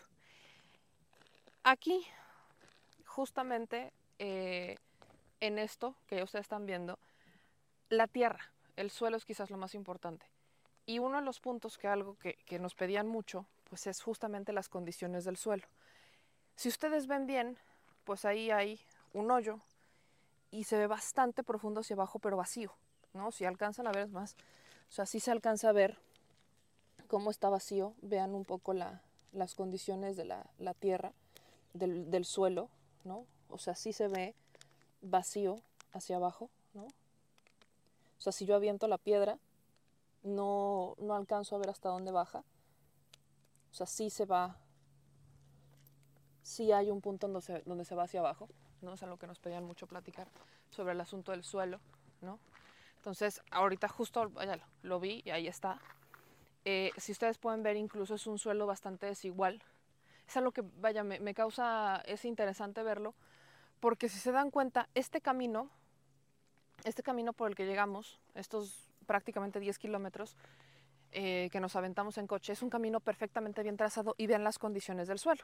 O sea, este nota que este es un suelo que ya, o sea, que fue construido hace mucho tiempo, que pertenece esto está colindante entre el ejido Jacinto Pat y el ejido Playa del Carmen. Eso lo tenemos que decir. De hecho, cuando uno viene caminando, pues nos aventamos unos varios kilómetros, o sea, vaya para llegar desde la carretera y eh, hay una caseta que dice ejido eh, Playa del Carmen y es vecino del ejido Jacinto Pat, que es sería esta propiedad. Esta sería la propiedad del ejido Jacinto Pat, colindante con el de Playa del Carmen. Pero si se dan cuenta, vean, o sea, vean la diferencia que hay de este camino, que es un camino que incluso da para, para adelante. O es un camino que se ve bastante largo. No hemos, no hemos avanzado para allá, o sea, no sabemos hacia dónde llega. Pero este, este es un camino que ya se habría construido con, con anterioridad. Vean las condiciones del suelo. Hago la comparación para que vean ustedes las condiciones del suelo que existen. Ahora, vámonos para acá, ¿no? Que es algo importante. Estas, o sea, pa para ver más o menos la profundidad que hay. Digo, nos ayudan un poco a ver la profundidad que hay de la Tierra. Está hacia abajo, es más, me voy a pasar para allá para ver si, para ver más o menos cómo anda. Meme en Explorer para todos ustedes. Wow. Ok. Si esto termina siendo un tren, voy a decir que estuve aquí. Ok. Vean un poco las condiciones del suelo, o sea, si hay una profundidad. La tierra aquí se nota distinta, ¿no? Eso es lo que les decía un poco de la piedra, ¿no? Si hay, esto es piedra. Este, ay, vaya, al menos hasta acá no se ve, pues, preocupante, digo, se ve la profundidad. Ahorita está escuchándose una moto que se acerca por allá, digo, no sabemos para dónde van, ¿no? Aquí hemos visto pasar justo aquí camiones, eh, motos, gente, o sea, hemos visto pasar aquí de todo, pero vean un poco aquí cómo están las condiciones, las condiciones, digo, la gente pues aquí va, va pasando su vida diaria, ahí el señor productor va a ver si nos dan una, una entrevista que dijo que, que con la pena, que, ay nos, que tengas un buen día. Pero bueno, sí, o sea, la- las condiciones del suelo, vaya, solamente vi ese hueco de allá, pero hacia acá, pues no se ve mayor. O sea, se ve este, este hueco, esta profundidad, solamente para que ustedes la vayan viendo. Nos movemos un poquito y... Ay, y las hernias, y suma. Vean estas piedras, ¿no? Es parte de las piedras que, están, que se encuentran acá. De lo que hemos platicado con la gente, ¿no? Ustedes han escuchado las entrevistas que hemos, platicado, que, hemos eh, puesto con la gente. Pues hay opiniones divididas, ¿no? Las entrevistas que poníamos eh, al principio, ¿no? Las que pasábamos, que ya encuentran todas en el canal, tanto en Facebook como en YouTube. Había personas que nos decían, pues, no sé mucho, pero no estoy a favor, ¿no? No sé mucho, pero no estoy a favor por el tema de la devastación. Pero hubo otras entrevistas de personas que nos decían, es que si con el tren Maya voy a hacer menos tiempo para llegar a mi casa, que está en Campeche, con todo gusto me lo aviento y voy a mi casa diario, porque hay algo que no se ha mencionado, que es justamente lo que nos decían las personas acá. Vienen a trabajar de Campeche, ¿no? En el sector de la construcción, vienen a trabajar de Campeche para acá. Y aquí tienen esta chamba y aquí vienen a trabajar y están aquí 15 días o están aquí, pasan semanas y no ven a su familia. Y no pueden regresar a sus casas en Campeche porque pues les salen 700 pesos el viajecito. Y pues no les alcanza cuando tienen un sueldo semanal de 2.500 o 3.000 pesos. Entonces, lo que hacen es que se esperan 15 días o hasta un mes para llegar a sus casas, para ir a sus casas. Y el por qué están a favor del tren Maya es porque les ofrece que puedan llegar a su casa en vez de cuatro horas, en tres horas y a un bajo costo. Incluso si el costo del tren Maya fuera accesible, en vez de irse cada 15 días, lo harían cada semana para regresar a sus casas a ver a sus familias. Entonces, está una, vaya, hay opiniones divididas un poco. Vean acá, ¿no? Otro que les digo, este es un tema interesante, producer. Aquí está otra vez, ¿no? Aquí pueden ver algunas condiciones del suelo que preocupan. Dirán, quizás los hoyos son mínimos, pero vean el tipo de suelo que es. Vean el tipo de suelo que es, ¿no? Cómo es piedra, o sea, es como es una piedra. Vean, es esta piedra. Ven, esto que está aquí, digo, no quiero terminar de devastar más, ¿verdad? Pero, ven. O sea, esto es parte de lo que se encuentra acá. Esta es la piedra, este es el suelo. Esto es padre de la piedra, que es, es- es- forma parte de la, del suelo del tren Maya. Y se dan cuenta, al menos ahorita en donde estoy, justo en esta área, hay varios hoyitos. Hay varios hoyitos. Son varios. Son varios hoyos. La profundidad varía por lo que estamos viendo, porque perfectamente la profundidad podría ser esa, o la profundidad podría ser más grande. No lo sabemos porque evidentemente no, no, tenemos formas para echarnos para adelante. Pero la profundidad podría variar, hacer justamente como lo están viendo, que quizás sí existan estas, este, pues este suelo rocoso que vaya hacia abajo y que sea lo único que hay, o que podría ir más abajo, ¿no? Son estas dos cosas que valen mucho la pena que ustedes vean. Ahora, este, como pueden ver, pues sí, sí hay una cierta, bueno, vaya, por supuesto que para hacer este paso tuvieron que quitar vegetación. Esto es inevitable. Es algo que platicábamos con la gente y las opiniones las hemos tenido también divididas. Así como hay opiniones de gente que nos dice que no, porque les están, vaya, con todas estas obras están, digo, y le pediré al producer que no vaya tan rápido, ¿verdad? Pero ahí, producer, el producer se está aventando un corrido de maratón y uno ya saben que tiene que caminar lento. Espérate, o sea, sí camino, pero espérate, espérate, ah, pues sí, pero espérame tantito, mano. El asunto, para que vean, aquí vamos todos en, en modo, en modo furtivo. El asunto es que dentro de las opiniones que hay, pues hay gente que dice que no le importa, que es necesario. Porque además solamente se está quitando de este tramo. O sea, no se está moviendo más este, vegetación hacia los lados. Pero vaya, incluso quiero decirles algo. Ese camino por el que nos venimos, si bien es más chiquito que el trazo del tren Maya, pero para que existiera ese caminito, indudablemente tuvieron que haber quitado vegetación. O sea, no hay manera. ¿Hace cuánto? No sé. No será reciente porque definitivamente pues es un camino que ya tiene, o sea, ya tiene un trazo. Pero para que se hiciera ese camino, tuvieron que haber quitado vegetación porque definitivamente todo esto es vegetación. Ahora, todavía todo lo que quitaron del tren Maya para hacer al menos ese trazo está aquí. Ahí lo pueden ver. Es todo lo que se quitó. Es la vegetación que obviamente se tuvo que quitar para poder hacer o abrir el camino. Y está puesta a los laterales. O sea, la han puesto hacia los laterales. Y con todo y todo, vean la riqueza de la región, por ejemplo, en donde esta zona está acordonada. Eso me parece interesante. O sea, desconocemos el por qué, pero me parece muy interesante que esta zona está acordonada, o sea, este espacio está acordonado, y veo varios puntos acordonados en donde hay vegetación que ha crecido. Digo, desconozco quién las acordonó, pero vean esto.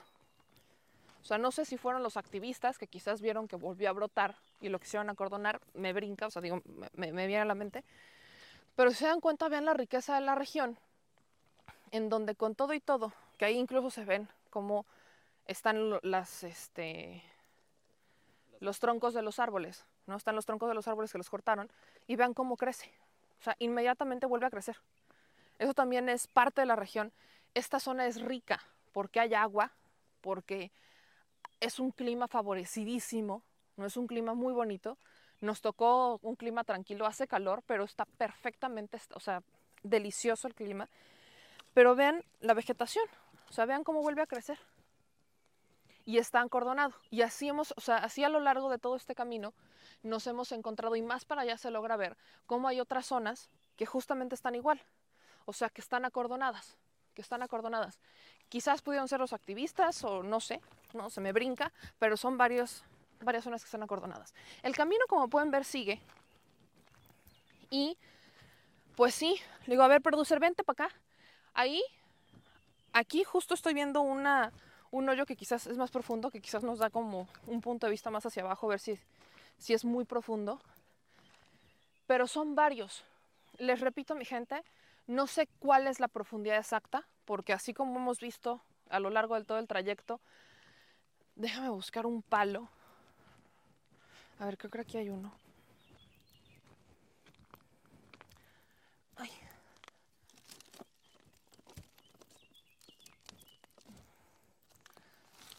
Ok. Vamos a intentar con este. Pero a ver, vente, por aquí vi uno que estaba más grande. O sea, que estaba más ancho el, el hoyo. Ese sí se ve muy profundo. A ver. Ese va a ir completo. Wow, ok. Pues ahí se ve un poco. Ya lo, ya lo hice más grande. No, y se ve para allá, mira, Y en se ve diagonal. acá. Se ve en diagonal. Se ve como grupo. Es más bien. O sea, este es el problema del suelo. Ahí está. Ahora, aquí sí se quedan las... Vaya, ahí pueden ver cómo se quedan las piedras atoradas, atoradas aquí. O sea, la profundidad de las piedras que están atoradas hacia el suelo, o sea, o sea, donde está mi pala, hasta, hasta donde está la palma de mi mano, es justamente el palo. Ahí está. Unos 40 centímetros. Es esto. O sea, la profundidad de donde están atascadas estas piedras, que ustedes las pueden ver aquí. Quiero ver si puedo mover para allá. Son justo 40 centímetros. O bueno, serán como unos 40 centímetros. ¿Qué es esto? Aproximadamente. Esto. Vaya, ¿qué es lo que falta aquí? Pues sí, falta el estudio del, estudio del impacto ambiental, la manifestación de impacto ambiental, que ya dijeron las autoridades que la están haciendo, pero este tramo ya está suspendido. Como se pueden dar cuenta, no hay nadie. Si no estuviera suspendido, ya encontraríamos, hubiéramos encontrado aquí a todos los elementos haciendo algo, que son los ingenieros militares. Ni siquiera hay maquinaria. No hay ni siquiera maquinaria, ¿eh? O sea, al menos en este tramo en el que estamos, no hay ni siquiera maquinaria. O sea, está completamente frenado este proyecto, al menos por ahora. El gobierno probablemente se va a amparar o impugnar, creo que es la palabra correcta, impugnar la impugnación de los de la suspensión. Se me ocurre quizás, ¿no? Que podrían, este, debido a las condiciones del suelo, que podrían tumbar la parte superior, o sea, completamente hacerlo todavía más para abajo para llegar a la superficie principal. Se me ocurre. Pero eso es algo que se tendrá que explicar. O sea, vaya, creo que lo que deben de explicar los ingenieros militares es cómo van las, o sea, las condiciones del suelo, si hay un suelo superior, o sea, si hay muchas piedras arriba, cómo van a hacer estable al menos esta zona, ¿Cómo la van a hacer estable? Porque al menos si se, si, van, si se van dando cuenta, pues es un suelo que tiene estos hoyos, hay algunos que ya los tumbaron, no sabemos si va más abajo o si ese es el límite, que quizás si no, ahorita nos encontramos otra superficie o si no nos regresamos a donde estábamos para que viéramos para dónde, o sea, cuántos son, cuánta profundidad hay aproximadamente hacia ese suelo profundo, vamos a llamarle para objetos de este reportaje, que quizás podrían ser como unos, que será como un metro. Se me ocurre como irse un metro más hacia abajo, ¿no? Que es la profundidad que encontramos un poco más con los, este, con el territorio que está ya excavado o que está más para abajo. Digo, se me ocurre. Ahora, esa área de allá también está acordonada. Me brinca también. Vamos. Vamos para allá, porque está acordonada esa área y no sabemos por qué será. Digo, les tengo que decir también que para llegar aquí estuvo complicado, ¿no? Fue un ayer nadie sabía cómo podríamos llegar para acá y fue una exploración. De hecho, llegamos al ejido Jacinto Pat, en donde está el área de los cenotes, y ahí justamente nos dijeron que estaba, o sea, que el tren Maya estaba a 9 kilómetros aproximadamente, que no le erraron, ¿eh? Estaba a 9 kilómetros de la carretera, lo que quiere decir que está, pues sí, como a unos 3 kilómetros del área de los cenotes. Pero esta es una zona en donde hay cenotes por todos lados. O sea, hay cenotes por arriba y por abajo, para donde usted vaya. Incluso el hotel en donde nos hospedamos ayer, que son unas cabañas, tienen un mini cenote. O sea, es una madrecita así. Que no, o sea, si ustedes me siguen en Instagram lo, lo habrán visto, es un mini cenote, chiquitito. O sea, aquí hay cenotes por todos lados. Y esta área, ¿no? También está este, restringida, o bueno, está acordonada un poco. Digo, ¿qué les puedo decir de, la eh, de lo maravilloso que es escuchar a los pajaritos, ¿no? Porque aquí andan. Se escuchan a los lejos los pajaritos. La maravilla, dice el señor productor, la maravilla de, de llegar con el silencio de la selva, decía el señor productor. Ahora, aquí, vaya, ¿A poco no te entra una tranquilidad? Sí, claro, entra una entra una paz. Pero me encanta porque ese pajarillo está allá. O sea, detecto que está allá el pajarito. Pero bueno, continuemos con la exploración, amigos. Todavía, si se dan cuenta, no han terminado de, de quitar todos los árboles. Están estos árboles que todavía están completos. Chapolear. ¿Qué es chapolear? o preparar el terreno. Reparar el terreno. Que vámonos un poquito para el terreno más para arriba porque si no va a dar un santo memazo. Se me torció el juanete. ¿Se te torció el juanete? Ok. Amigos, disculpen ustedes los Nat Sounds que nos aventamos aquí el señor productor y yo. Pero bueno. Para la próxima, meme tráete botas. Anotado. Check. Bueno. Check. Ok, me voy para terrenos más estables. Llegamos. Ok. Ahora. Iba el señor productor iba a dar un productazo así. Casi azota el señor productor. Un productorzazo. Un memazo, diría yo. Bueno. Este, esta es la zona, mi gente. Esta es la zona. Tengo la sensación, tengo la sensación que este es un tema, que son temas variados, ¿no? que aquí hay, hay factores, varios factores en el por qué sí y por qué no. Uno de ellos, y este es un dato interesante, es que literalmente, ¿qué estaremos? Como a 3 kilómetros de Calica, Menos. a menos de 3 kilómetros de Calica. O sea, Calica está aquí junto. Sí, sí, sí, en diagonal, sí. O sea, si no, o sea, está en diagonal, ¿no? Calica está en diagonal. Allá está la carretera. La carretera por donde venimos nos tocó de paso, o sea, nos tocó un letrero que decía Calica. Y de hecho también en el camino nos topamos con lo que, vaya, no hay nadie, pero yo creo, o sea, creo que también es Calica por las maquinarias, ¿no? había máquinas y había estos montones de piedra. Este, justo piedra caliza, ¿no? Piedra caliza que es lo que se ha estado este, explotando aquí. Es justo esta piedra, o sea, es piedra caliza, ¿no? Se nota. Es justo la piedra que se ha estado explotando, que es lo que explotaba Calica, ¿no? Para, para sus para hacer sus millones, sin permiso, sin ninguna regulación, hombre. Ya la, la historia de Calica nos la sabemos, que actualmente está frenado. Calica también está frenado, pero ahí les va el bait. Junto a Calica y junto a esta carretera está Río Secreto. Y ahí hay un tema interesante. ¿Qué es? ¿Y quiénes están en Río Secreto? Río Secreto es un parque que me parece insultante, que cobre casi dos mil pesos, casi cobra dos mil pesos, o sea, son 99 dólares, lo que cobra Río Secreto por la experiencia de irse a meter, son unas grutas, es un río subterráneo. Eso es Río Secreto. Río Secreto está aquí juntito. Y dentro de los socios de Río Secreto, que es Río Secreto es como competencia de Xcaret, ¿no? Son como competencia, pero son más o menos este tipo de experiencias turísticas, ¿no? Bastante caras, que, a las que no todos pueden acceder, ¿no? Pero son estas experiencias turísticas. Río Secreto, que está a 9 kilómetros de donde estamos ahorita, o menos, porque el territorio de Río Secreto es muy grande. Pero Río Secreto está juntito a esto. Quien dirige Río Secreto, su director general, es Otto von Betrap. Quien también está en contra del tren Maya y quien también forma parte del grupo de activistas de Sélvame del Tren.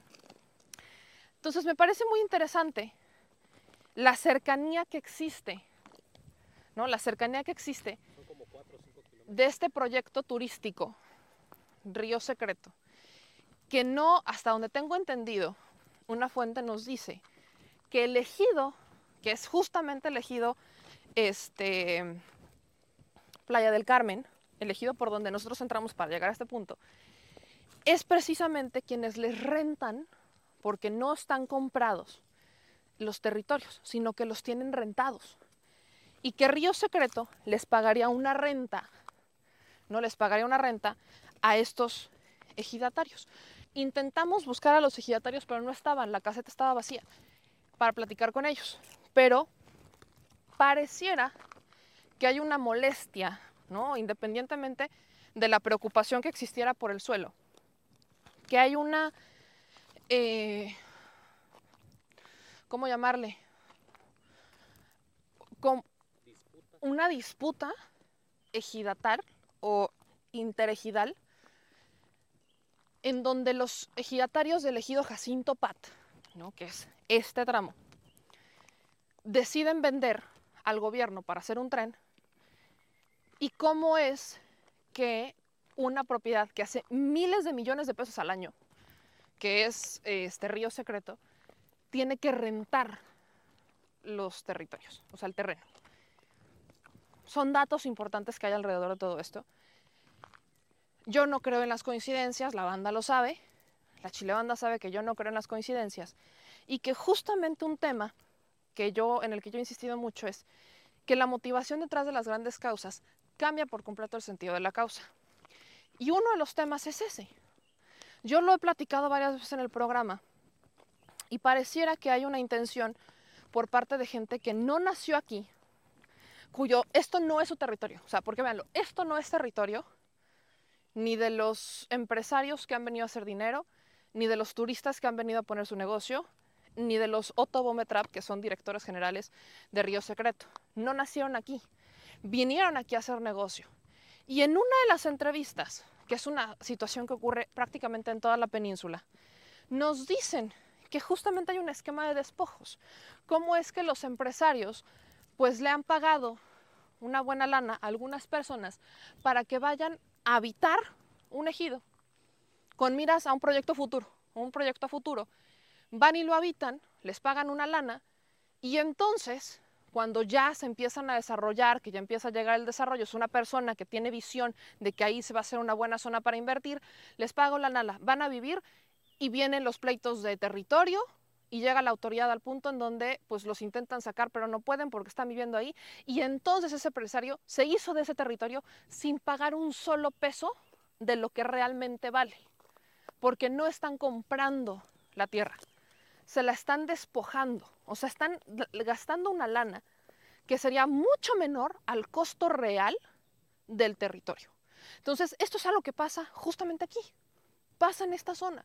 Hemos visto a los empresarios que vienen a cometer estos esquemas. Le hemos dado voz a un acontecimiento similar en Yucatán, ¿no? Este caso en Yucatán en donde tenemos a un empresario francés queriendo sacar a unos adultos mayores de su propiedad porque justamente utilizó un esquema como el que les acabo de contar. Entonces me, brincan varias cosas ya que estamos acá. El cómo la gente, por ejemplo, ¿no? Los primeros que entrevistamos nos ya no sé nada, no sé nada del tren, no sé cómo van a saber si no lo ven. O sea, esto está a kilómetros de lo que ven diariamente, a kilómetros porque el desarrollo no llega, o sea, todavía no les llega. Y esta obra lo que promete es justamente eso, desarrollo. Hemos escuchado los bytes de la gente, incluso aquellos que no requieren del transporte, pero que viven del turismo diciendo, necesitamos el tren. Incluso el tema del tren Maya ha llegado a voces hasta de los europeos, que están emocionados porque dicen, qué padre que va a haber un tren. Porque entonces van a no solamente a recorrer, o sea, no solamente van a conocer a Tulum, vean qué dato tan interesante. Su byte es, yo voy a Tulum, y de Tulum me voy a poder ir a Campeche en tren de los europeos. O sea, el tema del tren Maya ha generado mucho ruido en todo el mundo y los turistas son quienes lo saben. Entonces, esto es lo que hay, mi gente. Este es el tramo 5. Estas son este es el suelo del tramo 5. Efectivamente, los cenotes están este, lejos, del punto en el que estamos, los cenotes estarán como unos 3-4 kilómetros aproximadamente, según lo que nos decían las personas del ejido Jacinto Pat, pero hacia abajo no tenemos idea. O sea, sí existen, vaya, aquí se, puede ver, los, ustedes lo están viendo en cámara, las irregularidades del suelo, que va así, como en curvitas.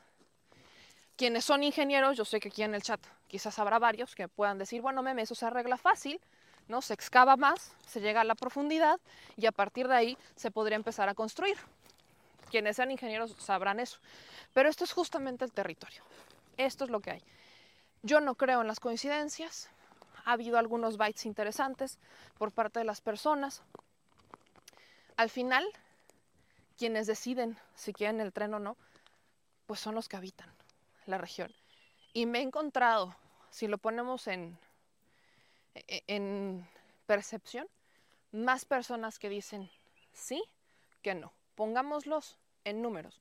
Entrevistamos a una señora el día de ayer, entrevistamos a un chavito, luego a tres este, trabajadores de la construcción y a un empleado de actividad turística de un hotel. Entrevistamos a seis personas. Solamente una dijo que estaba en contra del tren si nos vamos a proporción, de cada seis personas, una está en contra del tren Maya. O sea, si nos vamos a lo que nosotros hicimos, como si lo queremos ver como estadística, esa es nuestra estadística.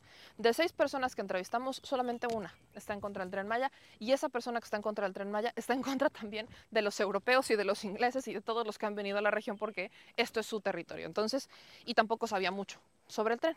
Pero si lo queremos ver como estadística, esa es mi estadística, mi gente, con base en las entrevistas que hicimos este, si nos vamos también a personas, por ejemplo, que nos han dicho que no saben en dónde está el tren Maya, pues ahí sí nos encontramos, ¿qué será? De 10 personas a las que les preguntamos, 8 nos dijeron que no tenían idea de dónde estaba el tren Maya y las dos que nos dijeron de dónde sabían, pues están cerca de aquí. Están justamente cerca de esto o pertenecen al ejido Jacinto Pat y son las personas que nos dijeron para dónde jalar, para dónde está el tren y que sí sabían cosas del tren. De ahí en fuera, la, lo que pase allá afuera no llega la información hasta allá. Y es un tema mucho que tiene que ver con el desarrollo. Tiene mucho que ver con el desarrollo que podría llegar a la región. Como ven, no es una extensión. Vaya, quiero decirlo, quiero ponerle un, un ejemplo. ¿Cuántos, ¿Cuántos metros serán todo esto, profesor? ¿Cuánto le echas tú que sabes más de números? O sea, que, que- porque lo estoy intentando como poner en perspectiva para que la gente lo, lo pueda dimensionar como el ancho de la vía. Haz de cuenta que podría ser el ancho de paseo de la reforma. ¿Podría ser el ancho de Paseo de la Reforma? Sí, ándale, hagan de cuenta, me da. Hagan de cuenta que esto es como si fuera Paseo de la Reforma y aquí en el centro está el camellón, el famoso camellón, está el ángel, ¿no? O sea, es justamente, es como el ancho de Paseo de la Reforma. Todo el ancho de la vía es como el ancho de Paseo de la Reforma, mi gente. Es más o menos lo que hay. Esto es lo que hay.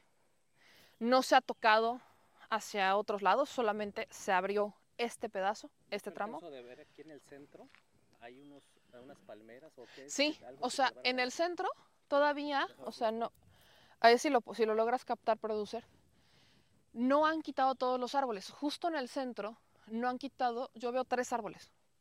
Veo tres árboles en fila, muy altos, o sea, como de la altura de estos árboles. Son tres árboles en fila que no han quitado. O sea, estos tres que no han quitado. Y esta sería la ruta del tren Maya. O sea, al menos el tramo 5 es este. Repito, creo que lo que preocupa a muchas personas esté en pro o en contra del tren es las condiciones del suelo, porque todavía ni siquiera hemos llegado, o sea, vaya, vean cómo está el, lugar. No, o sea, no hay maquinaria aquí, al menos en esta zona no hay maquinaria. Aquí todavía se está hablando de quitar las, vaya, como todo proceso, de quitar la vegetación. Como todo proceso justamente estamos, al menos en este, en este tramo, es quitar la vegetación y ya. Pero no han llegado todavía a la parte en la que nos dicen cómo van a construir. O sea, si se dan cuenta, este tramo está iniciando.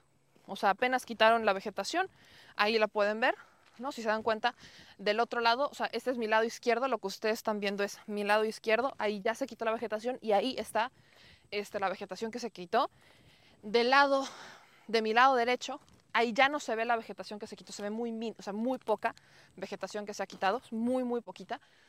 De ahí en fuera, aparentemente, digo, a menos que desaparezca, cosa que no, ¿verdad? Y no se burlen de mí, ya, ya se la habrían llevado, ¿no? Ya se habrían llevado la vegetación y en ese punto estaríamos.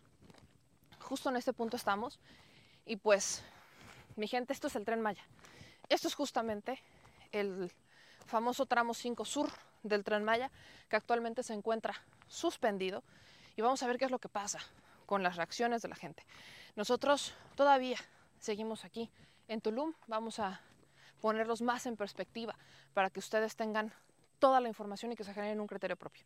Al menos eso es lo que importa en este canal, que usted se genere un criterio propio.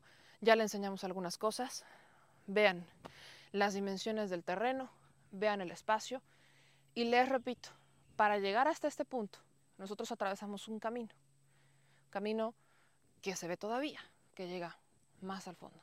Y para hacer ese camino, se tuvo que haber también quitado vegetación. Y por ese camino pasan camiones y pasan coches.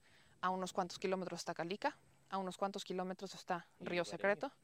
Y hay lugareños por acá. O sea, no es tanto selva virgen. O sea, eso de que es una zona de selva virgen, mm, no. Porque hay un camino que lo cruza. Y hay lugareños, los vieron pasar, que van hacia sus casas, van hacia ese otro tramo. Y hay ranchos por aquí. Rancho Solovin. Al menos me quedo con ese. Y aquí seguimos, en Tulum.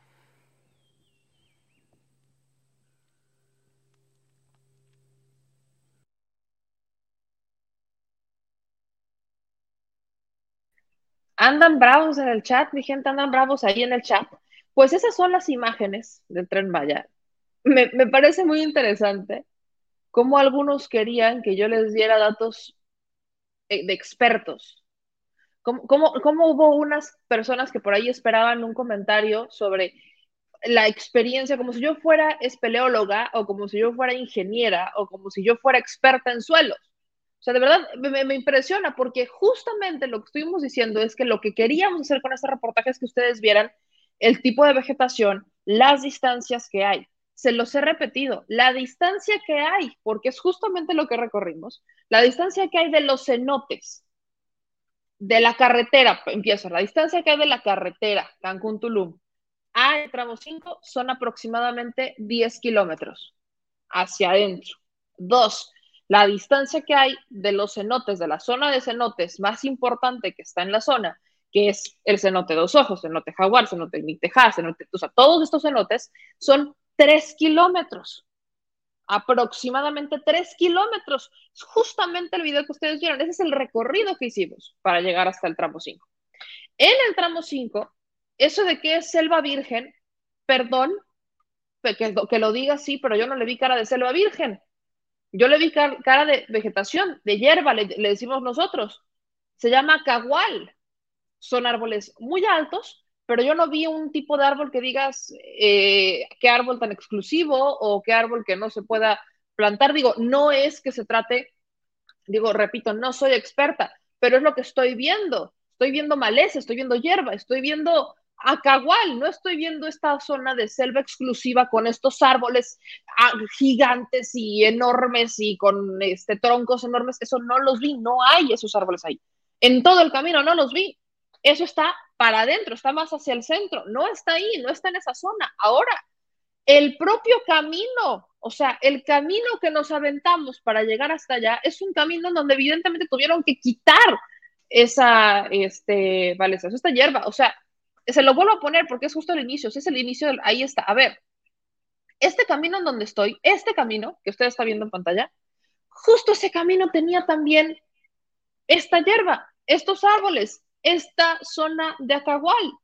Es justamente, o sea, no, vaya, le repito, mi gente, no es como que eso apareciera mágicamente o que ahí existiera y que tuvieran que limpiar el camino. Ese camino también se hizo. Entonces, ¿Qué es lo que yo quería con, este, con el objetivo de este video? Evidentemente, no soy experta. Conseguir un ingeniero y decirle, oiga, lo vemos para allá, no, lo pudimos hacer. ¿Por qué? Porque no hay muchos ingenieros en esta zona.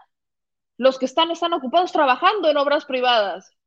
No es como que vayan y vengan aquí a ver el, cómo está el video y que nos vengan aquí a hacer una química del pues, suelo. Después de estos kilómetros. Déjame, le quito el audio.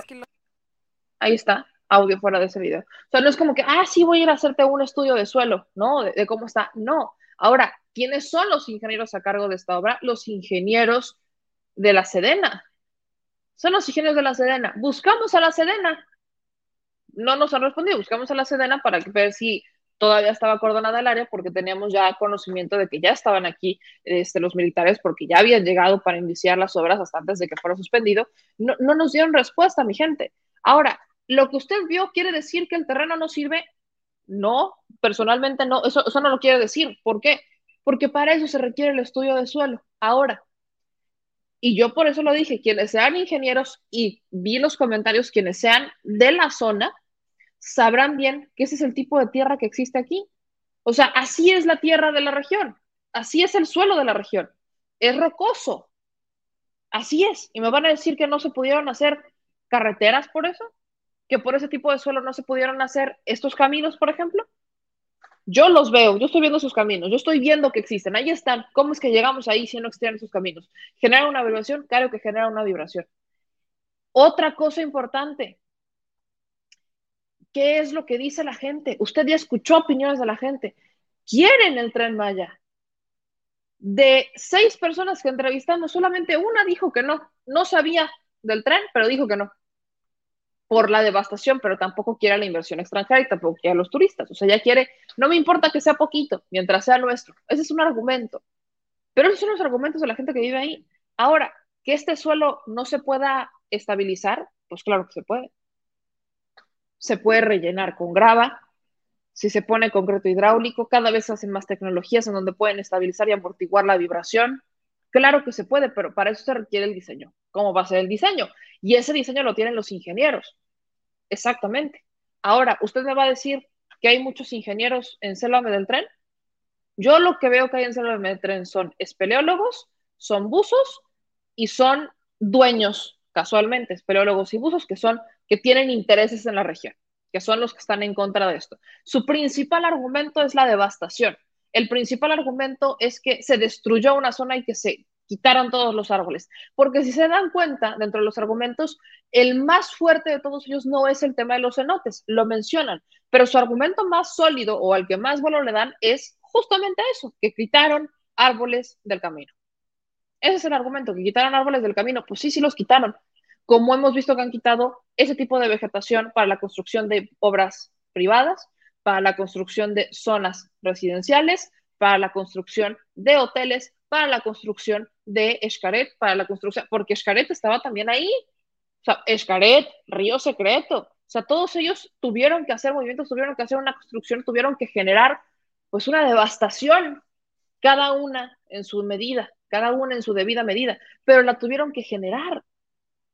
Yo le repito, eso de que selva virgen, selva virgen, perdón, pero esa yo no se las compro. Esa, y hemos entrevistado aquí a Roberto Rojo, y hemos entrevistado aquí a Gemma Santana, y Roberto Rojo, buzo y espeleólogo, que está dentro del Selva del Tren, y Gemma Santana, que forma parte de ellos. Al menos el argumento de los árboles, ese yo no lo compro. Así se lo digo, ese yo no lo compro. ¿Por qué? Porque es vegetación que yo no veo que sea una gran vegetación, son acaguales, o sea, es una vegetación completamente distinta. Y no son estos grandes árboles, no son estos grandes árboles que, que nos han enseñado, que han puesto en otros videos. Otro objetivo claro que yo quería que usted viera es justamente la ruta, porque lo que nos han enseñado en los videos, sobre todo Salva el Tren, que son las organizaciones que están en contra del Tren Maya, es videos por sección, no un video con toda la ruta con cómo se aventaron la ruta de punto A a punto C. No hemos llegado a esos videos, solamente hacen videos individuales. Y el hecho de hacer ese tipo de videos individuales, por supuesto que genera pues dudas, porque no sabemos las distancias, porque no vemos cómo están los caminos, porque no lo alcanzamos a ver. Miren, les voy a volver a poner el video de la carretera. O sea, ese es el camino. Está ese camino. Eso es todo lo que nosotros tuvimos que recorrer para llegar al tren Maya. Y ese camino ellos no lo habían puesto. O usted había visto, mi gente, que en los videos de Sálvame el Tren hubieran puesto que ya existía un camino así, abierto, para llegar a estas zonas. Usted lo había visto porque yo no. Y eso es justamente lo que queríamos en este espacio. Que usted viera pues las distancias, que usted se pudiera generar un criterio propio, porque a los ingenieros los podemos entrevistar aquí, a los ingenieros los podemos entrevistar de forma virtual, es complicado decirle a un ingeniero, te veo a tal hora, no, nada más no checan los horarios, nada más no nos checan para decirles vamos a hacer un estudio en este momento de cómo está el suelo. Por supuesto que no.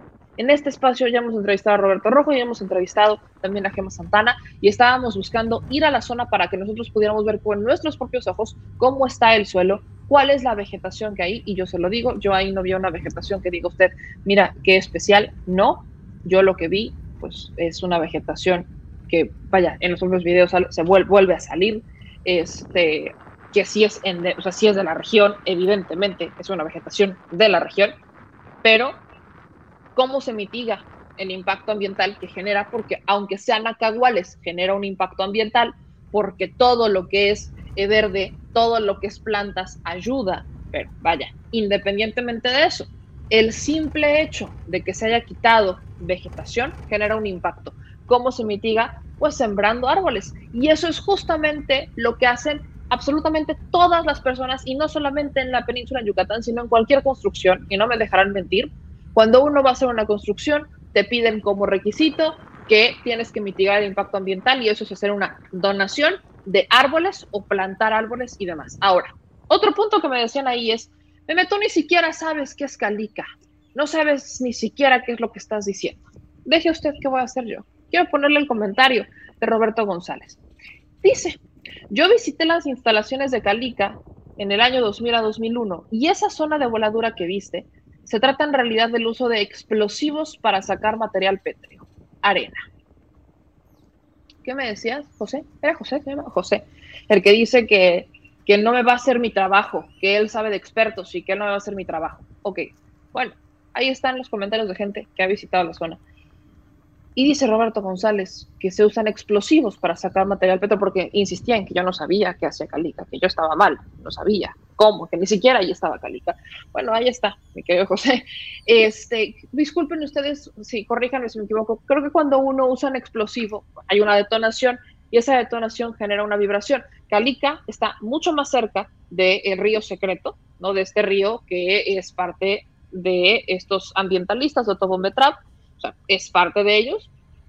¿No generaría eso una vibración? Disculpen si me equivoco, que afecte al río secreto. No, no, no lo genera.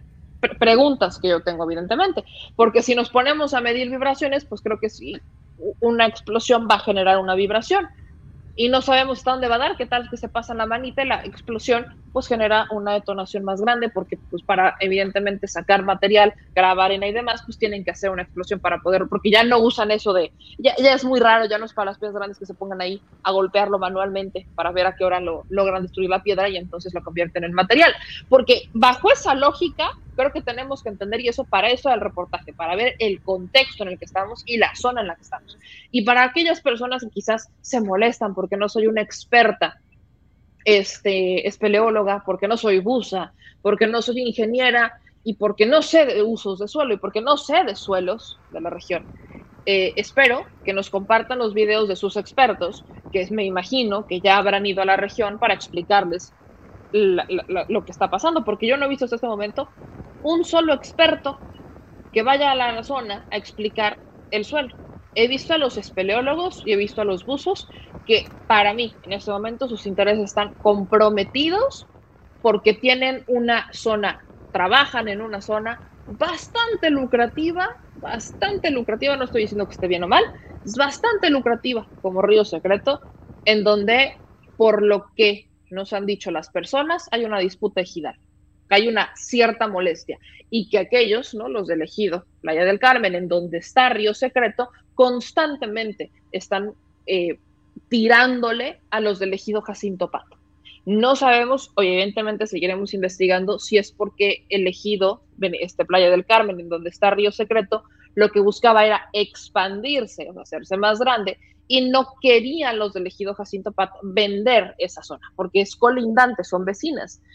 Podría, vaya, esa es la hipótesis. Seguimos investigando, yo estoy buscando a una persona que nos pueda dar esos detalles que los estaremos informando en este espacio. Pero ahí no acaba todo, mi gente. Aquí no acaba todo. Porque nosotros seguimos esta carretera. O sea, esta carretera justamente la seguimos para ver a dónde llegábamos y nos encontramos en el camino con este motociclista que vieron, este, con este muchachón, nos encontramos, este, que nos llevó hasta un punto. Está a unos 10 minutos en coche, nos hicimos como unos 10 minutos en coche, que serán un kilómetro, dos kilómetros. Tres kilómetros. Son como tres kilómetros los que recorrimos, o sí son como tres. Fueron como tres kilómetros los que recorrimos, este, aproximadamente, sí, como cinco minutos nos aventamos en coche para llegar a un punto en donde hay un cenote. Sí lo encontramos, sí hay un cenote y sí hay cuevas, pero están a tres kilómetros, están a tres kilómetros y es paralela, o sea, va en paralelo ya al tren Maya. O sea, el tren Maya estaría cruzando por acá y el recorrido que nosotros aventamos, que es lo que ustedes están viendo en este momento, pues vaya en paralelo, va en paralelo, pero a tres kilómetros. O sea, el tren está en el centro, a tres kilómetros de la zona de cenotes, el, se los vuelvo a repetir, dos ojos y demás, que pertenecen al ejido Jacinto Pat. Luego va el tren Maya y luego está este otro cenote que en es, para entrar a ese cenote, pues no se paga, no, no, uno no tiene que pagar como para entrar a los demás cenotes, pero sí hay un cenote y sí hay, este, pues hay, hay algunas cuevas. Así que quiero que usted vea esta que es la última, la última entrevista que nos aventamos ya en la zona. Déjenme la encuentro, donde la puse. Espérenme tantito. Aquí está. Pues ahora sí, mi gente, esta es la última entrevista que nos aventamos y le repito, sí había un cenote, pero eso a tres kilómetros y es lo que recorrimos dentro de esa carretera. Vea y escuche. Pues literalmente, en todo este camino solo nos encontramos a una persona, a una persona y es Gerardo que ya se anda chivando. A ver, Gerardo, vente para acá. A ver, ven. O sea, no, solo en este camino nos encontramos a una sola persona, a ti, a tu moto y a tu novia que no quiere salir, que manda saludos desde atrás. Dice, oye Gerardo, este camino, o sea, aquí en donde estamos parados, ¿para dónde nos lleva? Pues la verdad, nosotros venimos de acá todo derecho. Y de acá uno se estaciona y pues ya ahí uno baja al cenote. A un cenote. ¿Este cenote tiene algún nombre o cómo lo...? Bueno, la verdad, desde que yo sepa, pues lo han llamado pues el cenote azul. El cenote azul. Sí. Ok, ahora, este cenote que vamos, bueno, que vamos a, ahorita vamos a ver, ¿tú cómo lo descubriste, Gerardo? Bueno, pues yo la verdad lo descubrí por otros, otros familiares, uh -huh. otros conocidos. pues le gustaba salir en motos y pues la verdad ellos me dijeron que, ¿sabes qué, carnal? Vamos en una parte, vamos a ir conociendo y pues ya, a mí me llamó la atención, pues sí, o sea, me gusta conocer lugares quizás que yo no conozco, ¿no? Ok. Y pues ya fue que vine por acá, me enseñaron el cenote y pues ya. ¿Y cada cuánto vienes? Bueno, pues la verdad a veces no venimos seguido tampoco. No, pero así como que échale un... Un ejemplo, ¿Cuántas veces lo has visitado, ponte? Dos veces al mes. Dos veces al mes. poquito- un- al mes, un poquito más. Oye, cuéntame, ¿de dónde eres? Yo vengo parte de Chiapas. Eres de Chiapas, ¿y a qué te dedicas? Pues Yo me dedico a trabajar en una obra. Ok, en obra. Sí. ¿Cómo, ¿Cómo es vivir aquí, en esta zona, con tanta belleza, con tanta Pues la selva? verdad, con... pues muy bien, gracias a Dios. Hay animales, hay pájaros. O sea, muy bien. Me gusta vivir y pues vengo de eso y pues ya en eso crecí y pues todo bien. ¿Y cuán- cuántos, cuántos años me, dijiste, me dices que llevas viviendo acá? Acá llevo 12 años. 12 años, ok, 12 años. Y en estos 12 años, ¿cómo has, vaya, cómo ha sido la transición en tu vida por aquí? Digo, vaya, de alguien que viene de Chiapas, que viene a vivir aquí Pues- buscando chamba. Pues la mera verdad, pues ni tan bien ni tan mal, pues la verdad, pues gracias a Dios encontré un trabajo. Pues ni que siga que me va tan bien, ni que se me va, o sea, ni que me vaya tan mal también, pues Ok. trabajo y ya. Pues sí. Ok, ahora sí, aquí, fíjate ya, que dice el señor productor que se va a dar un ranazo si le vamos corriendo rápido. Míralo, él dice que era experto en esta zona, ve nomás. ok, muy bien, dice que sí, pero no en guaraches. Oye, Gerardo, y platícame sobre la región, pues ahorita viene, estábamos aquí muy cerquita, está lo del Tren Maya, este, ¿Dónde va a pasar el tren Maya? en donde va a pasar el Tren Maya. ¿Cómo a cuánto estaremos de allá? Perdón, de aquí a dónde? De aquí a donde va a pasar el tren, donde abrieron el paso. ¿Como otros tres kilómetros? Ándale, pues así, ¿Más o menos? por ahí, ándale. Entonces, bueno, ¿tú qué opinas del tren? Aprovechando la- Pues el la viaje. mera verdad, pues según que viene creo que desde, desde Chiapas también, Ujú. y pues va a Cancún, pues ya de ahí pues la verdad pues no sé hasta dónde, no tengo, no tengo Ok. idea pues hasta dónde. ¿Hasta dónde va a llegar? No, ándale. Pero ¿qué opinas de esa obra? O sea, tú que te- aparte te dedicas a la obra. Pues la mera verdad pues mucha gente dice que sí, o sea. Pero quizás- tú, ¿qué dices tú, Gerardo? O sea, tú, ¿qué opinas de lo que sabes del tren? Pues la mera verdad del tren, del tren, pues la verdad que yo casi no sé mucho. ¿Ok? ¿Qué es lo que sabes? O sea, nada más que va a pasar y ya. Yo, yo lo que sé pues nada más que va a pasar y pues te va a dar la vuelta y que regrese y pues ya. Ok. Sí. ¿Tú lo usarías? Pues la mera verdad, pues quizás sí llama la atención, ¿no? Pues llama la atención a ver cómo es, o sea, cómo se siente, qué se siente subir, ir un rato, o sea, no sé, un día, no sé. Ok. Ya dile que no te esté buleando, ya vi. Hasta aquí se escucha. Así es ella siempre conmigo. O sea, nos Ok. gusta- o sea, me gusta salir con ella, divertir, reír, caminar, andar en moto. Ok. Sí. Y oye, ya nada más aprovechando que, o sea, ¿de aquí a cuánto estamos del cenote? De aquí estamos a dos minutos, hasta menos. ¿Menos? Sí. Y es todo el caminito así, va para abajo. Sí, así es. También se encuentre con cuevas. Ah, mira, aquí hay una cueva. Son, son est- o sea, estas cuevas son parte del, de la región. O sea, aquí hay justo una cueva. Ay. Uy. Y aquí hay otra cueva. Sí, están estas cuevas. ¿Y ¿Cuánto? ¿Cuánto crees que ¿Cuánto que es de profundidad? Ah, de profundidad, pues, a ver, A ver. A ver, que puedes ahí verlo. Unos 4 o 5 ¿Cuántos? ¿Cuatro o cinco metros de profundidad? ¿Le ves ahí? de profundidad y pues la anchura que tiene. Cuatro o cinco metros de profundidad. Y ya empiezo a escuchar como el agüita, Sí, según yo. Ya, ya estamos cerca del cenote. Ya estamos cerca del cenote. ¿Cuántos cenotes has visitado desde que estás aquí? Pues la mera verdad he visitado este, hay uno que está por la foránea, hay otro que está ya un poquito más escondido y otro que está rumbo por Bellavista. Oye, Eso es doble cenote. doble cenote, ¿cómo que Sí, doble O cenote? sea, tiene una más grande y una más pequeña. Ok. Oye, y para ver, o sea, este, para entrar a este cenote no se paga. Bueno, pues la verdad, hasta que yo sepa, hasta ahorita, Hasta el ahorita que no. he venido, pues yo, la verdad, pues no. Ok. Ah, mira, ya lo vi desde Sí. acá. Sí, dijiste bien que estaba más cerca. Eh, Le calculaste bien. Cuidado, porque hay muchas. Ay, Dios. Voy a dar un ranazo, mi gente. Voy a dar un ranazo.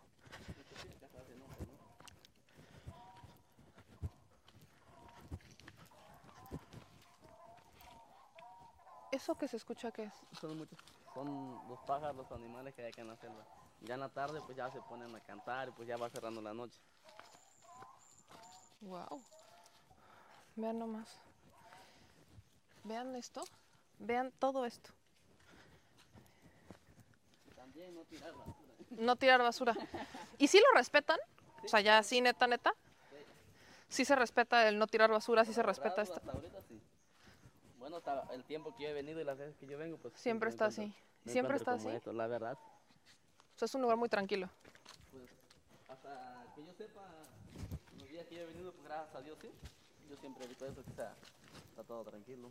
Ahí puede pararse. Ahí eso es el cenote. Oye, y toda esta, o sea, to- toda la región es así. O sea, siempre vas a encontrar como estos, este tipo de tierra, pues. Pues la mera verdad sí. Donde hay cenote, pues siempre hay rocas, hay cuidados. Ya voy a terminar dándome el ranazo yo. Ahí está. Y así vas a... Ok. sí, pues así. Este es el, este es el. Pues este es el cenote. Vean para acá.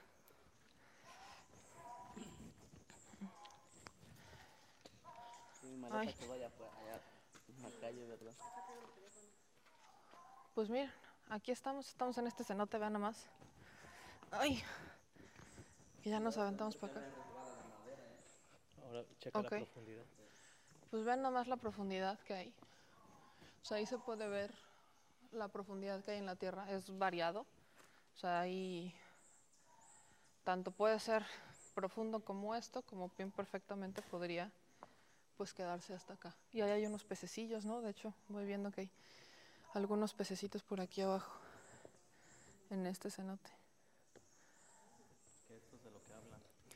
es justamente, o sea, el argumento que se ha dado es justamente la distancia que hay, que la Tierra pues es bastante irregular, o sea, es una moneda al aire, como podría ser, o sea, quiero que vean esto, como podría ser una,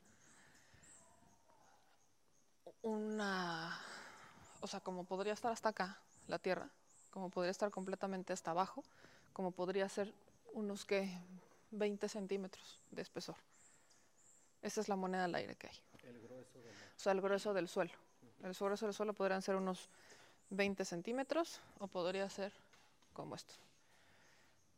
Es, una moneda al aire y dependemos evidentemente del estudio este, ambiental. Pero vaya, esto es una belleza. O sea, tengo que decirlo.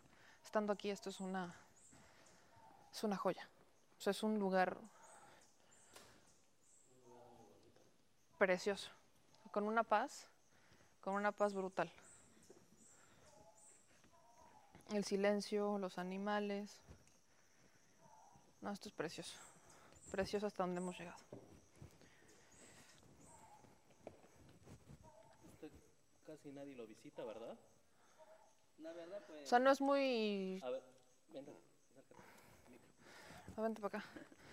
¿Qué tan visitado eso? ¿Qué tan...? Bueno, pues la mera verdad que yo sepa, pues si yo vengo quizás 15 días, un mes, que sea un día domingo, pues sí hay personas también acá. ¿Cuándo- Ahí. ¿Cuántas personas has llegado a ver aquí cuando tú vienes? Quizás unos 10, 12, 5, depende. Ok. Como, es- como ruta que llego, pues habían dos personas, ¿no? Ok. Quizás le gusta salir en la tarde, andar en bici. Pero siempre, es- o sea, ¿está así, así de tranquilo? Sí, gracias a Dios, pues hasta ahorita. sí. Hasta ahorita sí. Hasta ahorita sí. Uy. Pues, uy, ahí está.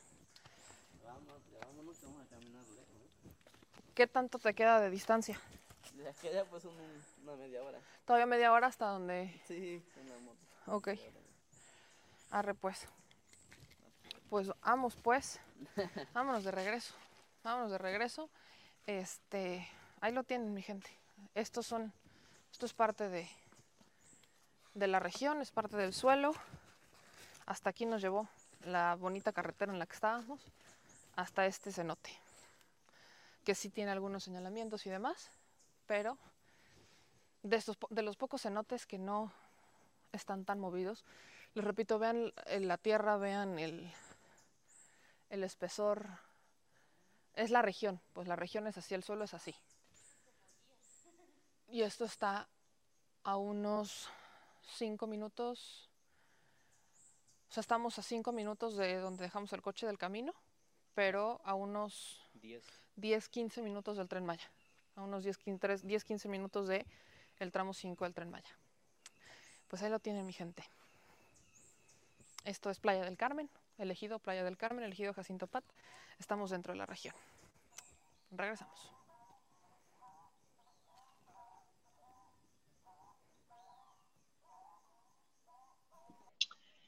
Pues ahora sí, mi gente, ya tienen el panorama completo. Ya tienen el panorama completo, al menos de cómo está la región. Al menos de cómo está la región. Eh, quiero ser, el productor, es muy insistente. Sí, sí, soy insistente en esto porque ese era el objetivo principal. Pero también quiero ser muy clara. Si efectivamente la ruta que hicimos fue nueve kilómetros de la carretera al tren Maya, son tres kilómetros del tren Maya a donde están los cenotes, la ruta más famosa de cenotes que están todos juntos. Y luego, sobre este camino que ya estaba abierto, nos aventamos eh, aproximadamente tres kilómetros y encontramos este cenote. ¿Eso quiere decir que abajo del tren Maya hay cenotes? No lo sé. ¿Quiere decir que no los hay? No lo sé.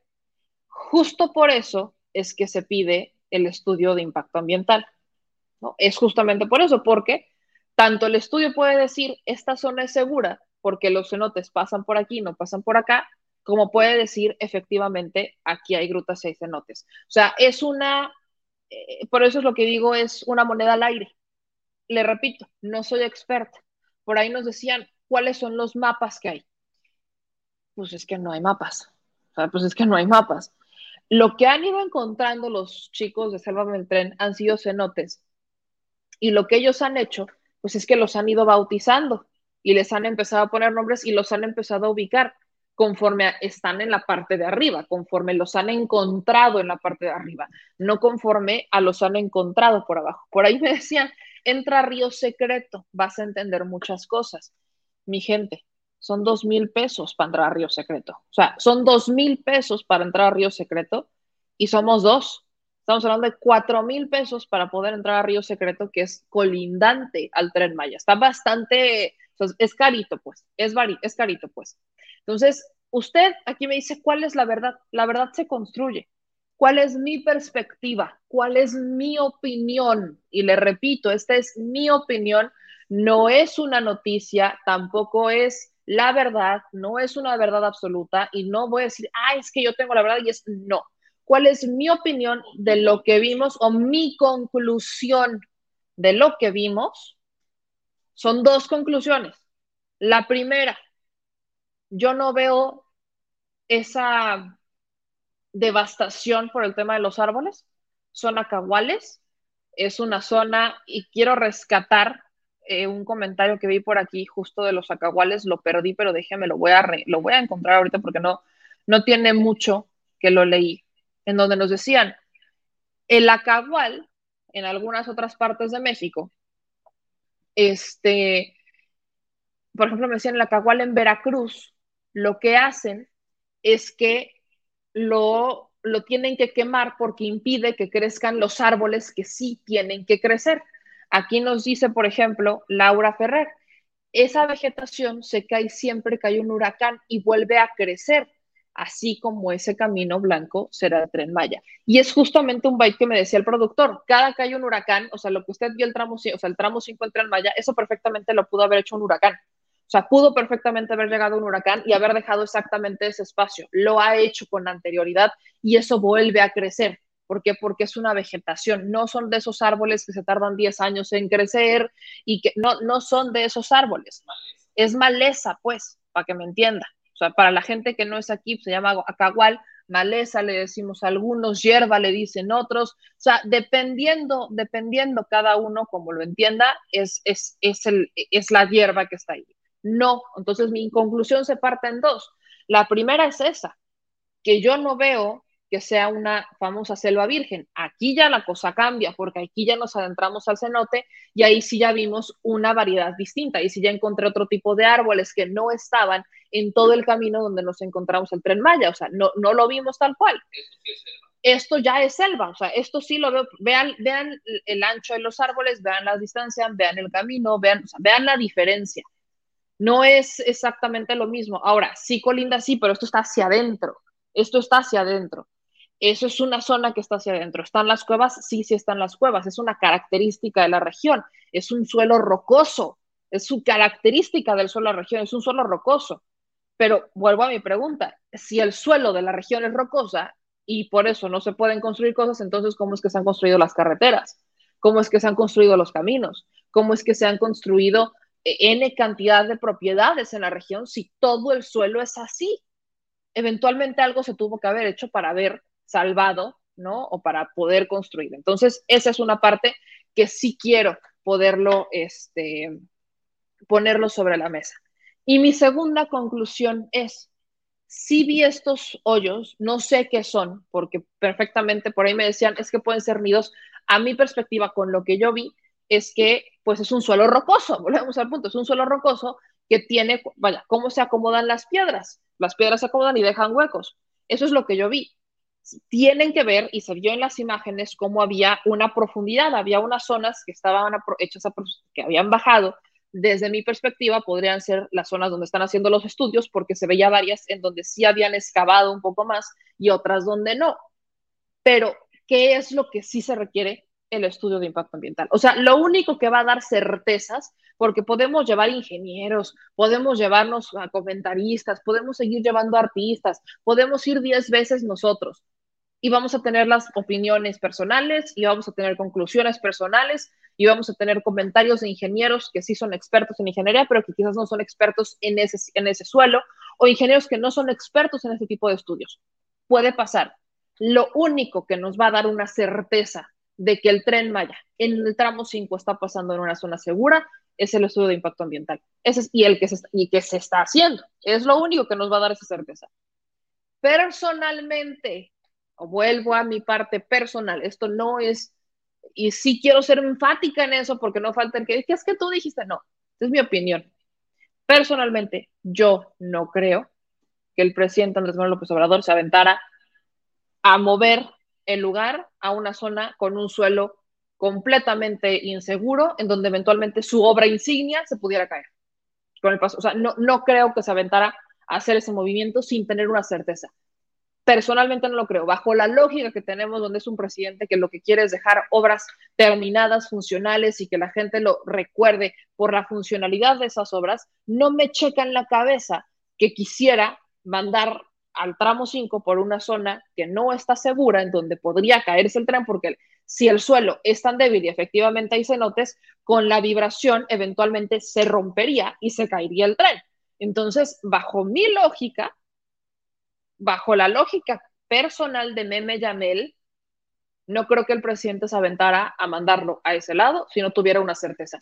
¿Qué certeza? No lo sé. Si no tuviera la seguridad de que por ahí es un tramo seguro, es, un, es, un, o sea, es una tierra rocosa. Y eso es lo que yo quiero que usted viera. Si hay cenotes, sí, sí hay. Ahí está un cenote que está a unos 10 minutos aproximadamente. Cinco, bueno, es que fue entre 5 y 10 minutos lo que nos aventamos, porque fueron otros 5 minutos que nos aventamos para abajo. O sea, a eso voy. En L. En L, o sea, hicimos en L. Fueron 10 minutos en total para llegar al cenote. Fueron 10 minutos en total para llegar al cenote que nos aventamos en L. O sea, primero en paralelo al tren a unos 5 minutos, o sea, aproximadamente, y luego va para adentro. Luego nos aventamos hacia adentro para abajo.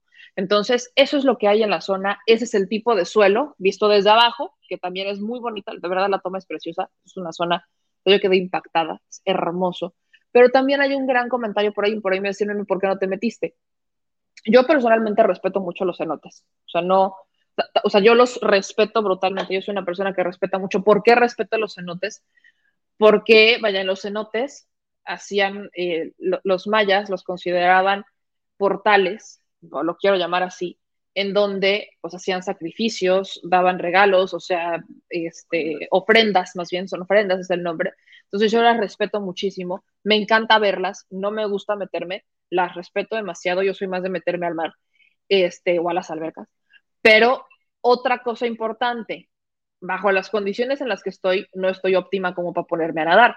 Y aquí hay ríos, o sea, el sistema de cenotes es un agua muy fría, eso vaya, no, no hay tema tampoco, nos hemos bañado con agua helada, pero el, los cenotes, si uno no sabe nadar o no sabe nadar y, y, se mete a un cenote o no está en las mejores condiciones para nadar, hay bajo las grutas como eh, te puede como succionar, ¿no? Te va llevando la corriente porque son, pues los cenotes al final son un sistema de agua subterránea. Que está profunda. Ese es el tema, entonces por eso no me metí, pero yo los respeto, yo los respeto y me encanta verlos, no me meto, me encanta verlos por ahí que andaban preguntando, pero bueno, eso es justamente lo que yo quería que usted viera, que se generen ustedes su propio criterio. Y como bien dice Lilia, Lilia Lozano, es indispensable el estudio de impacto ambiental porque es lo único que va a dar certezas. Por lo pronto, lo que sí le puedo decir es que yo no vi una zona de árboles milenarios que hubieran sido devastados. Lo que yo vi fue esta hierba, esta maleza, estos árboles, eh, esta zona de Acahual, efectivamente es así la vi, y que, como se pudieron dar cuenta, pues también había sido talada en un camino que se construyó para llegar a estos sistemas de cenotes, porque es justamente para llegar a ellos, los ranchos, para llegar a ellos y para Calica. De ahí en fuera, mi gente, usted saque sus conclusiones de lo que usted vio y compártalo para que se generen un criterio propio. Nada más. Eh, nos dice Moisés, no asustes, meme, si se puede. Ah, no, yo no dije que no se pudiera meter a nadar, Moisés. Yo dije que una persona como yo, que no está en las condiciones más óptimas para meterse a nadar, pues mejor que lo hagan con cuidado. No en todo se va a encontrar. O usted métanse a nadar, si quiere, pues métanse a nadar. De hecho, estos chicos que nos llevaron se metieron a nadar, eso fueron. Este, yo, personalmente, personalmente tampoco le estoy diciendo que lo hago que no, porque luego parece que lo entienden así. Este, personalmente los respeto y no me meto por eso. Eh, luego aquí nos dicen en sus comentarios, este, cuando hicieron la carretera Cancún-Tulum, igual devastaron y hasta más, y los hoteles devastaron los manglares y ni quien les diga nada. Luego acá en otros comentarios nos dicen, tuviste suerte, meme, que no te encontraste con un Oxxo. No me encontré con varios, nada más que no los grabamos. Eh, dice Ana, muy bien por contactar con este excelente informante, muy amable y agradable el chico, dice Ana Catalina. Eh, luego acá nos dicen en sus comentarios, va a quedar muy bien el tren Maya. Luego aquí dice, Mari, hombre, capaz que para entrar ahí va a querer que lo carguen. No sé de quién hablen, pero ok. Este, más comentarios dice aquí, así es, siempre hay personal experto como guías para entrar y disfrutar los cenotes. Aquí no, en este no, este sí se los digo, este no. Este usted está vacío, o sea, no hay nadie, es un lugar muy pacífico. Este no era guía, este chico no era guía, también lo quiero aclarar este chico es turista, bueno, es de acá, pero turista local, es un turista local que fue justamente a visitar el, cenote, o sea, fue a darse su chapuzón. Y fue al, bueno, nos encontramos a varios, pero no, no pudimos entrevistarlos. O sea, nos encontramos a los que salieron en el camión y nos encontramos a un ciclista y a otro motociclista. O sea, sí pasó un ciclista, pasó un motociclista en donde estábamos en, en ese camino. Y pasó este camión que les digo de camión escolar amarillo, o sea, todos esos camiones pasaron, pero este chico fue el único que logramos interceptar en el camino y ya este, muy amablemente nos llevó hasta este cenote.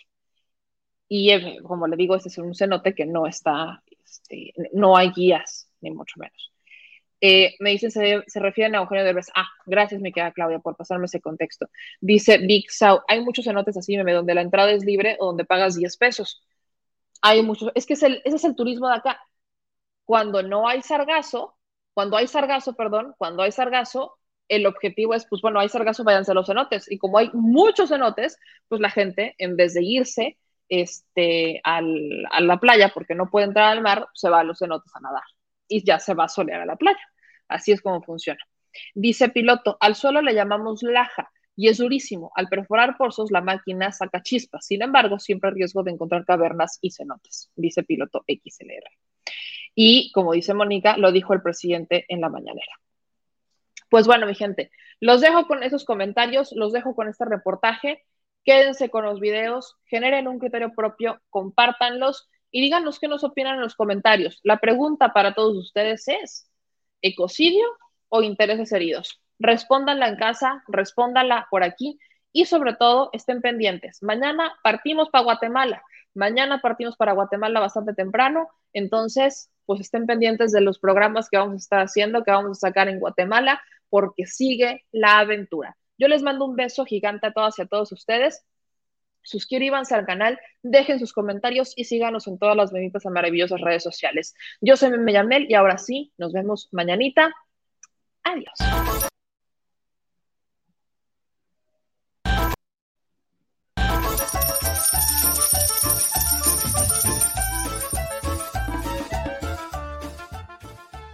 Al Chile. Recuerda que una forma de apoyar nuestro proyecto e impulsarnos a generar más y mejor contenido es a través de los superchats en nuestras transmisiones en vivo. Solo tienes que dirigirte al recuadro donde escribes mensajes, darle clic al símbolo de moneda, colocar los datos de tu tarjeta bancaria, el monto a donar y de forma inmediata se verá reflejado en un recuadro de color con el mensaje de tu preferencia. Otra manera, por si no nos alcanzas a ver en vivo, es ir a la descripción de nuestro video de YouTube, darle clic a la liga de PayPal y repetir el proceso como en los superchats. Ese recurso llegará directo a nuestra cuenta bancaria. En Facebook también puedes apoyarnos de forma mensual. En el inicio de nuestra página encontrarás el botón Quiero colaborar. Ahí podrás adquirir una membresía que nos impulsará a seguir combatiendo la infodemia desde esta plataforma. Y si eres de los que no confía en la tecnología, puedes hacer un depósito o transferencia a nuestro número de tarjeta Banamex, desde cualquier establecimiento, banco y hasta tu aplicación móvil. Anótalo. El número es 4766-8415-9203-0897. Recuerda, esto es completamente voluntario y es una forma de apoyar e involucrarte más con este proyecto independiente. Hazlo tuyo y comparte.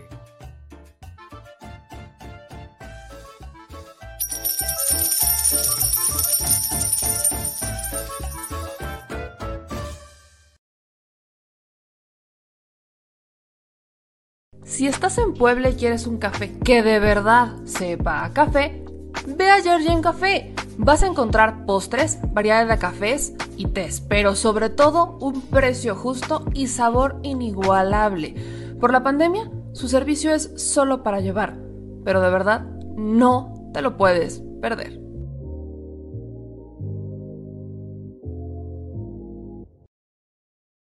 Al chile, la indiferencia es el peor enemigo de todos y más de los animales. Los últimos datos del INEGI señalan que en México existen cerca de 18 millones de perros y alrededor del 70% viven en las calles, es decir, casi 13 millones han sido abandonados, extraviados o nacieron en las calles. Esto posiciona a México como el primer país de América Latina con mayor índice de perros abandonados y también con mayor indiferencia al tema.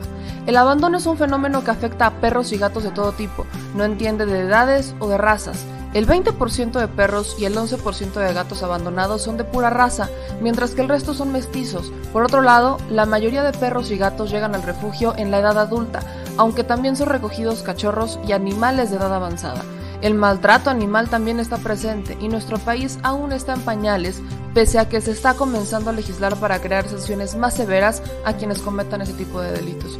Por eso es importante la participación ciudadana y pedimos tu ayuda. Es hora de dejar de callar y ayudar a darles voz a quienes siempre están ahí para darnos una patita. Educar, esterilizar, identificar, reflexionar y adoptar es básico para revertir la tendencia. Pero si tú no tienes la posibilidad de adoptar o rescatar, ayuda a diferentes organizaciones que ya lo hacen. Angelitos peludos,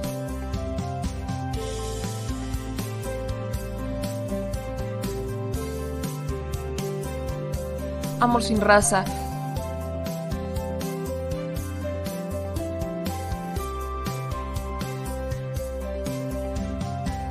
Frida Puebla.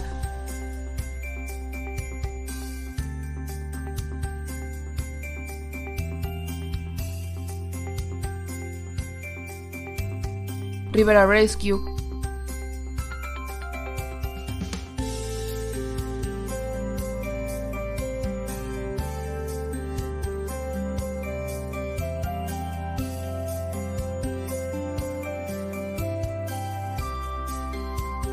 Voz Animal MX,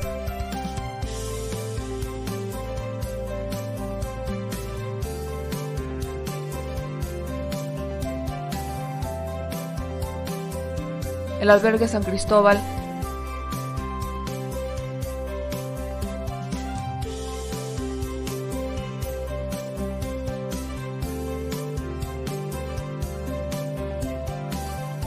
Fundación Toby.